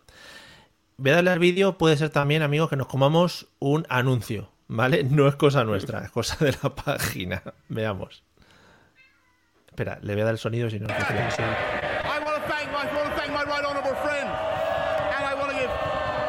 no Que también digo, disculpa el parón, cuando habla de my friend y, y- y señala a gente a la izquierda o derecha, ¿a quién coño se Sí. refiere? A nadie, a nadie en general. ya te lo digo. Está haciendo un Joe Biden, ¿no? Saludando Sí, sí, a sí. amigos suyos que han muerto. Vale. es que madre mía. Es como cuando. Sí, di. No digo que es como cuando, yo que sé, un cantante, queridos amigos, pues no tienes amigos aquí. Claro. o sea, no- No nos has cobrado, nos has cobrado 100 pavos, o sea, no te calientes. Escuchemos la Tan amigos no seremos. Escuchemos al señor Johnson. Uh, to my successor, whoever he or she uh, may be. Number one, stay close to the Americans. Ahí está. Stick up for the Ukrainians. Stick up for freedom Libertad. and democracy everywhere. Y la democracia, que defienda la democracia como- él se lo deja ahí como-. ¿Sí quiere decir algo? No digo que es curioso que cuando dice eh, permanecer cerca de Estados Unidos, parece que la gente lo acoge bien. Eh, defended a los ucranianos, la gente lo recoge bien. Mm. Y defender la a la democracia. democracia allí donde Bueno, ocurra. bueno. y, Ya, todo. "Uh", o sea, como ver, algunos diciendo, pues no será por ti. O sea, vamos a No ver. te calientes, no te calientes. Demasiadas cosas piden. Ahora dice no sé qué, me encanta el tesoro. Vamos a ello. and invest, which it is. I love the Treasury, but remember that if we'd always listened to the Treasury, we wouldn't have built the M25 or the. Channel Tunnel. Canal Focus, de la Mancha. focus on the road ahead. Focus on the road ahead, but always remember to check the rear view mirror. And remember, remember, Y it's not Sí. Twitter that counts. It's the people that set Nos up dice cuenta él. los Twitter. and yes, uh, the, the, the last few years have been the greatest privilege of, of my life. And it's true that I, I helped to get the biggest Tory majority for 40 years and Yeah, yeah, a, yeah. a huge realignment in UK politics, Mr. Speaker. We've transformed our democracy. Me hace mucha gracia que de vez en cuando dice Mr. Speaker, como si dijese que se lo estoy diciendo a usted también, a que estáis sentado. ¿Qué pasa? No, bueno, es como una formalidad, Sí, una sobre todo para, para no me cortes. Le está diciendo, es Sí. como no me cortes. Pero bueno, es como aquí, señora presidenta, cuando se habla. Ya termino, señora presidenta, o no sé qué, señora presidenta, es para no me cortes, que ya estoy acabando, pero no estoy acabando. Eso es. A ver. and restored our national independence, as my right honourable friend Yo, said. yo. We've helped, I've helped to get this country through a pandemic and helped save another country from barbarism. ¿A quién se refieren? Eso no lo entendí muy bien. Dice que han ayudado a salir a un país de la barbarie. ¿Se refiere a, A ellos Ucrania? mismos, a ellos mismos. No, no, a ellos mismos, a ellos mismos. Ah, vale. Venga, pues. And frankly, that's enough to be going on with. claro. Mission largely accomplished. For now, I want to thank you, uh, Mr. Speaker. I want to thank all the wonderful staff of the House of Commons. I want to thank all my friends and colleagues. I want to, I want to thank my right friend, uh, opposite, Mr. Speaker. Uh, I want to thank everybody here and hasta la vista, baby. Thank you. Maravilloso. Todos como locos. Aplausos, abucheos. La gente se parte la caja. Es en plan. Bueno, es un poco, es un poco el final de un de un gobierno, pues así, Terminator, un poco, o sea, un Y poco espectáculo. mucho- Me, me- me llama la atención cuando dice no, el- no se gobierna en Twitter, hombre, precisamente que lo digas tú, que, que era Claro. el rey de los titulares, no anda narices. Y me gusta mucho el señor, el Mr. Speaker este, eh, sentado en ese sillón de abuela gigante, arriba del todo, es estupendo y maravilloso, como diciendo, bueno, yo aquí pues me falta el mojito y, y empezar a trabajar. En fin. Bueno, pues nada, creo que es una digna despedida este señor. No sabemos si nos seguirá dando alegrías. Yo le veo ya jubilado. Le veo ya, mire, a sentarme. ¿En aquí. Mallorca? Mm, Puede ser, puede ser, buscando un poquito el apoyo de sus compatriotas, ¿no? En ciudades españolas. Sí, sí, lo veo. Hombre, yo creo que ese- esa última frase ha sido un guiño para España, está claro. Oh, cuidado, efectivamente, cuidado. O eh, rollo a Arnold Schwarzenegger, que igual se va a presentar en en California o algo ahora. Bueno, no sé, yo no sé yo si Schwarzenegger se- le gustaba mucho Boris Johnson, ¿eh? No, ya, es verdad. La- bueno, que no. bueno, son amigos, no sé. Bueno, pues nada, hasta aquí ha quedado nuestra pequeña despedida a Boris Johnson. Eh, cositas que ha hecho, pues en pocos años quizá, la ha liado bastante en muchos ámbitos y sobre todo pues que también, como dice él, no deja de ser cierto que, que ha sido una época histórica para, para, para el Reino Unido. En este caso, pues han vivido un Brexit, una pandemia como en todos lados del mundo y se han hecho muchas cositas. ¿Algo más que añadir de cara a finalizar el episodio? Yo estoy contento así. Vale, pues si tú estás contento, vamos a escuchar los métodos de contacto. Recordemos, amigos, y es algo también eh, por lo que nos tenemos que alegrar. En el pasado episodio dijimos que cuidado que podía ser que no volviésemos por eh, temas de la Casa Real, Ministerio del Interior, etcétera, etcétera. También hay que decir que solo ha pasado una semana, menos de una semana. eh, temas burocráticos tardan un poco, entonces quizá la semana que viene nos llega la notificación. Entonces es quizá en el próximo episodio cuando no volvemos, ¿vale? Para celebrar el 150. De todas maneras, mientras tanto, vamos a escuchar los métodos de contacto, que como siempre, pues son exactamente los mismos y además nos lo dice nuestro señor con esa voz tan, eh, tan bueno, tan voz, ¿no? Una voz normal, Sí. no como las nuestras. Escuchemos. Escucha nuestros métodos de contacto. Puedes escribirnos un correo electrónico a la dirección esto también es política@gmail.com. Si lo prefieres, puedes buscarnos por Facebook o Twitter a través del nombre ETE Política. Nos encontrarás en YouTube, donde colgamos las grabaciones de todos los episodios. Y si necesitas un contacto más cercano, únete a nuestro canal de Telegram. Busca el enlace en nuestras redes sociales. Toda esta información y mucha más la puedes completar a través de nuestra página web www.estotambiénespolitica.com. Porque tú también formas parte de Esto también es política.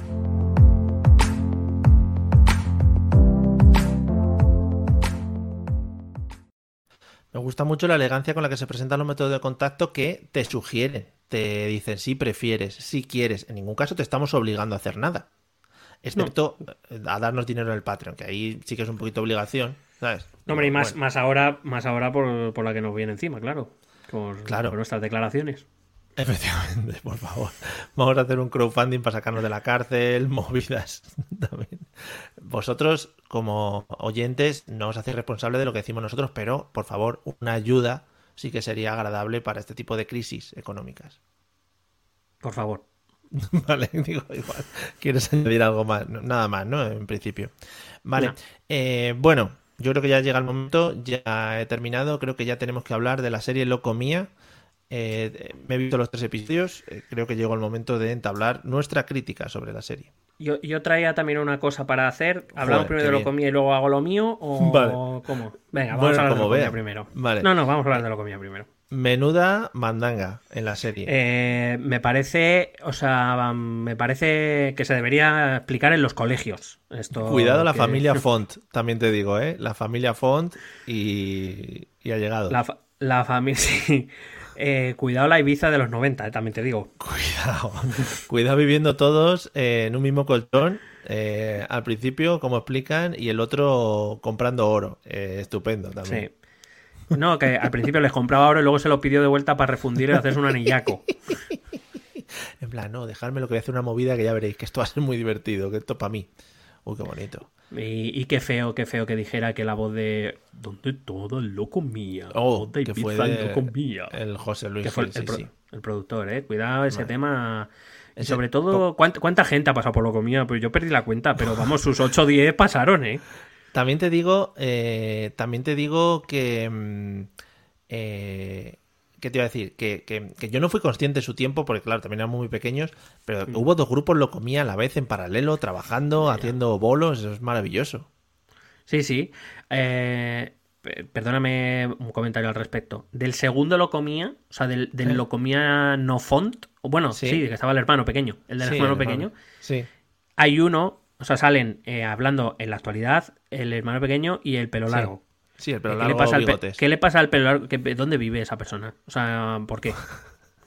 De todas maneras, ¿no crees que porque el hermano del, del, del Xavier Font, lo que tú dices, cuando están hablando ahora en, en real time, ¿no? En actualidad, actualidad, ¿ves? Que es una mezcla de Sí. idiomas que no tiene sentido. Eh, en la actualidad, eh, no hay como mucha diferencia de edad ahora, en la actualidad, y antes cuando era en el grupo lo comía, ¿no? ¿Cuántos se llevan? ¿10 años entre sí? ¿40 años? Bueno, Ah, es que yo creo, viejo. yo creo, yo creo que el mayor se ha retocado de más y no todo le ha sentado ¿Sí? bien. Yo Ah, creo. vale, sí, ¿eh? sí. Vale. Vale. Porque esos, esos labios que parecen salchichas Ah, bueno, sí.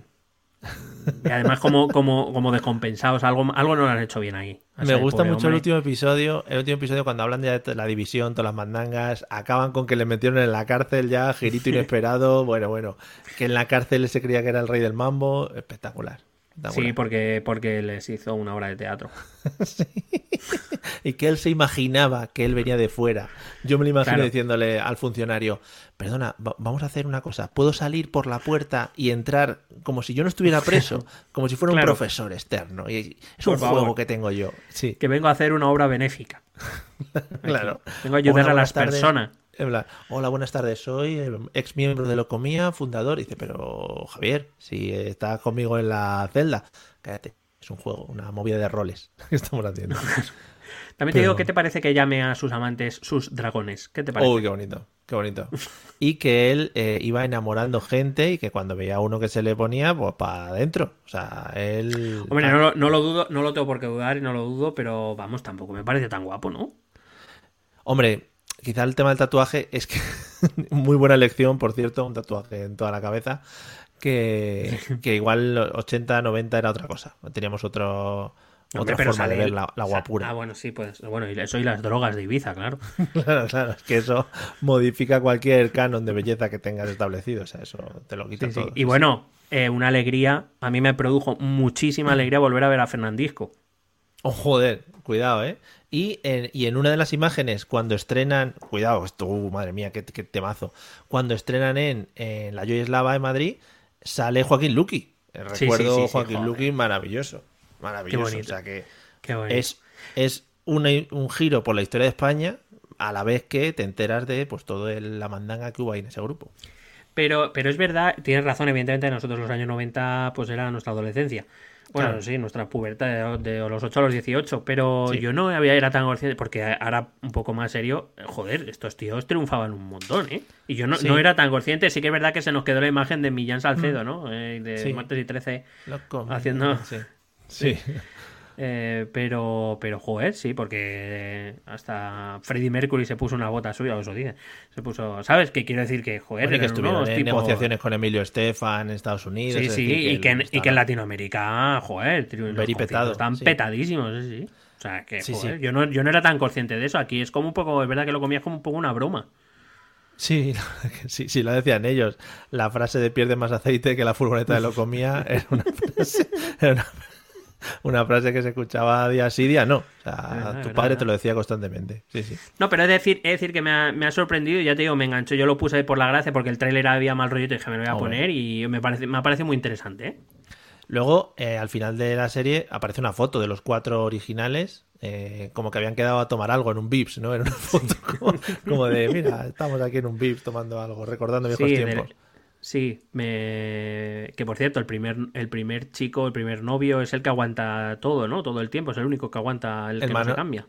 El Manolo, ¿no? Mano- Manolo, Manolo. Sí, Sí, es el único que- Manolo- que no se cambia, pero vamos. Manolo no sé qué, sí, sí. Y que también habían muerto un par por ahí, ¿no? De camino. Madre mía, que eso tuvo que ser, vamos, No, el no, es Ibiza que- ese... Que lo que me sorprende es que hayan llegado vivos algunos, vamos. Claro, claro, porque salieron de allí a tiempo, porque es lo que decía, me sacaron de la droga, no sé qué, luego en Estados Unidos casi vuelvo otra vez, etcétera, etcétera.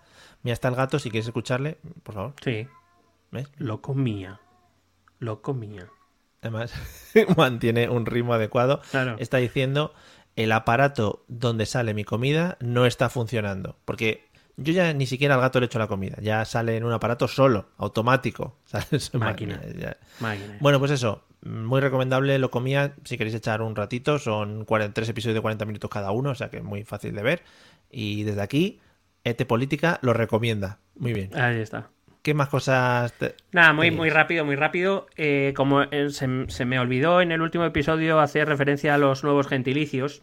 Oh, por favor, me acordé luego cuando lo estaba viendo. Sí, sí. Entonces, eh, vamos a recuperar aquí y, dado que hemos hablado de Reino Unido, vamos a Oh. ver los... eh, Y recuérdame que tengo un último apunte, una reivindicación muy seria, ¿vale? Ahora luego lo digo. ¿Quieres hacerla ahora, por si acaso? No, no, por favor, gentilicios. Vale. Pa- Vayamos. Gentilicios de, eh, de las islas, ¿no? Sí. Así que Oh, tendríamos a los gran bretaños, por un los lado, Gran Bretaños, muy bien, sí. Eh, que sería el conjunto, el conjunto, bueno, tendríamos a los gran bretaños y a los eh, irlandos. A los irlandos. Sí, muy bonito Claro. también, tengo que decir. Y luego lo que sería dentro de Gran Bretaña encontraríamos a los norirlandos, a los inglaterros, a los inglaterros, Cuidado que los últimos son muy buenos. que si le cambian la tilde, se nos puede ir por otro lado, ¿eh? Muy bonito. Por favor, procede. a los escocios, a los escocios Eso digo los escocíos. y a los puede- y a, y a- y a los galesos, a los gales. ¿vale? ¿A ¿Los galesos o los gales? Es que, claro, hay Los que galesos, ver. Galesos, ¿no? ¿no? El- Claro. Vale, vale, vale. A ver qué dice el comité de renombramientos Bueno, habrá- gentilíficos. habrá que ver. Y luego ya, pues en ciudades tendremos a los londresos, Los a los, Manche- a los manchesters ¿Mm? Manchester, sí. y a los liverpooles. Son un poco así los más importantes. Podríamos hablar los, ¿sabes? Los birminghanes, Sí. Los Oxfores. Los Claro. oxfords, efectivamente. Eh, luego tendríamos, eh, pues yo qué sé, los dublines, Sí. También. Los Bristol, Bristoles también, mucho. los los bristoles, Bristoles. los bristoles, efectivamente. los cardiffs, los cardiffers, Claro, hay que ver, hay que ver cómo hacemos el plural. los edimburgos, los edimburgos y los y los Glasgow y los Glasgowes. Me gusta mucho más cuando coincide el nombre de la ciudad con el nombre del gentilicio y no hay que modificarlo para ir al plural. Hombre, Edimburgos. es que los, los mucho. edimburgos, yo soy Edimburgo. Es que muy Claro, bonito. Soy un Edimburgo. Soy un Edimburgo, Claro. ¿no? En mí mismo. Bueno, Claro. ¿algo más, algún gentilicio más que destacar? No, a mí con eso me ha parecido bien ya. Vale. Mi reivindicación, y creo que vas a apoyarme en este caso, es cómo puede ser, aquí en España, y también un poco hablando de gentilicios, que el pueblo de Don Benito, o sea, un pueblo mítico en España, que ha hecho muchas bromas y que, por ejemplo, en la serie mítica Manolo y Benito constantemente se nombraba, eh, ¿cómo puede ser que Don Benito vaya a perder su nombre, y en este caso su gentilicio también, los Don Beniters? ¿Cómo puede ser? para unirse a otro pueblo. ¿Qué mierda es esto? Y además, que en esa unión de pueblos, que van a tener otro nombre, Vegas Altas o algo así, se va a Vegas llamar. altas, sí. Bueno, es que ¿Cómo casi se matan por el nombre, eh, también te digo. Vale, pero como el otro pueblo no dice, joder, pues qué guapo, nos quedamos con Don Benito, ¿no? Que es un nombre súper guapo. Don el, Benito. otro, el- el otro pueblo que creo que además era un poco más... gra- Bueno, no sé de bienestar. Era Villanueva de la Serena, que también me parece muy Sí, bonito. también, pero joder, Don Benito, va a perder Don Benito, es como si perdiésemos Guarromán ahora mismo. Yo lo hubiera llamado Don Be- yo lo hubiera llamado Don Benito de la Serena, ¿sabes? Pero por visto Hostia. no, lo no aceptaron. Claro, claro, claro. Pues, O Villanueva bueno, de Don Benito. Joder, es verdad. Es que se mantengan los Don Beniters o Don, Beni- Don Benitos, se llamaría Los Don este caso Benitos. los gentilicios. Los Don Los Don Benitos. Benitos y los Villanuevos. Los Villanuevos de, los de la Serena. Bueno, como fuese, es que ya el nombre más largo ya se complica un poco el gentilicio. Sí, pero bueno, a mí pues- me gusta más el de la comunidad autónoma, ¿eh? ¿De cuál? De, de esos pueblos. eh, me gusta más el, el gentilicio de los habitantes de toda la comunidad autónoma. ¿Cómo les pondrías? Los extremaduros. Ah, claro. Sí, sí, los Extremaduros. Ah, Extremadura, tu mujer no la ponen. Recordemos también la maravillosa canción de Extremadura. Bueno, eh, eh, que yo creo que algún día ya lo he dicho aquí en este podcast y ahora que estamos ya en este tiempo en el que ya no llega nadie, en una canción que eh, mi padre llevaba en un casete en el coche cuando viajábamos en un Fiat Regata. Eh, era la única canción que teníamos casi en el casete y mi padre a voz en grito siempre iba extrema y dura, tu mujer no la ponen. Y, y por, las, por los barrios, calles de Madrid y plazas de España en general. Extrema y dura, tu mujer no la ponen. Sí, Referentes. Mi padre así, así- así hemos llegado a lo que hemos llegado, Así Mario. hemos salido.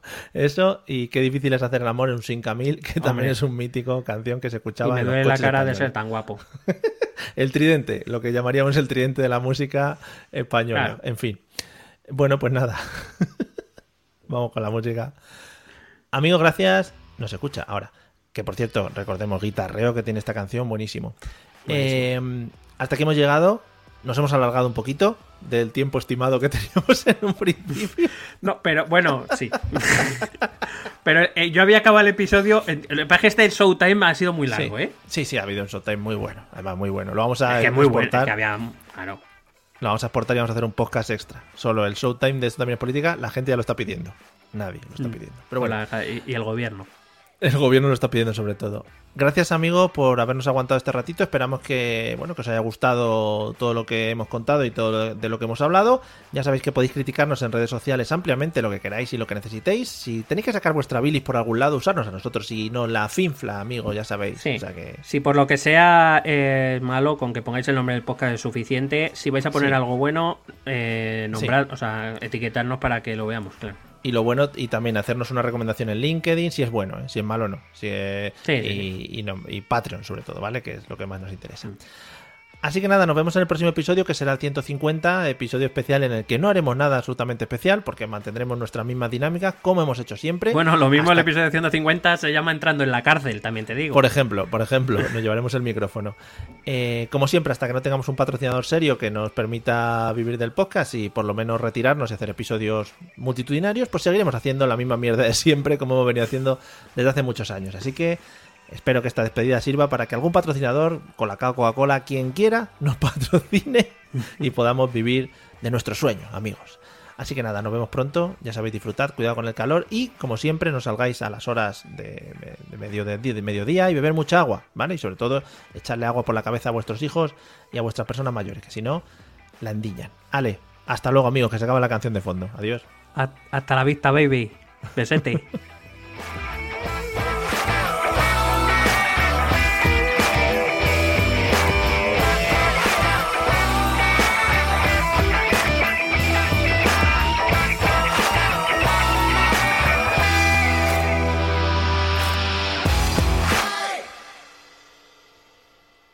Lucky Land slots, you can get lucky just about anywhere. Dearly beloved, we are gathered here today to. Has anyone seen the bride and groom?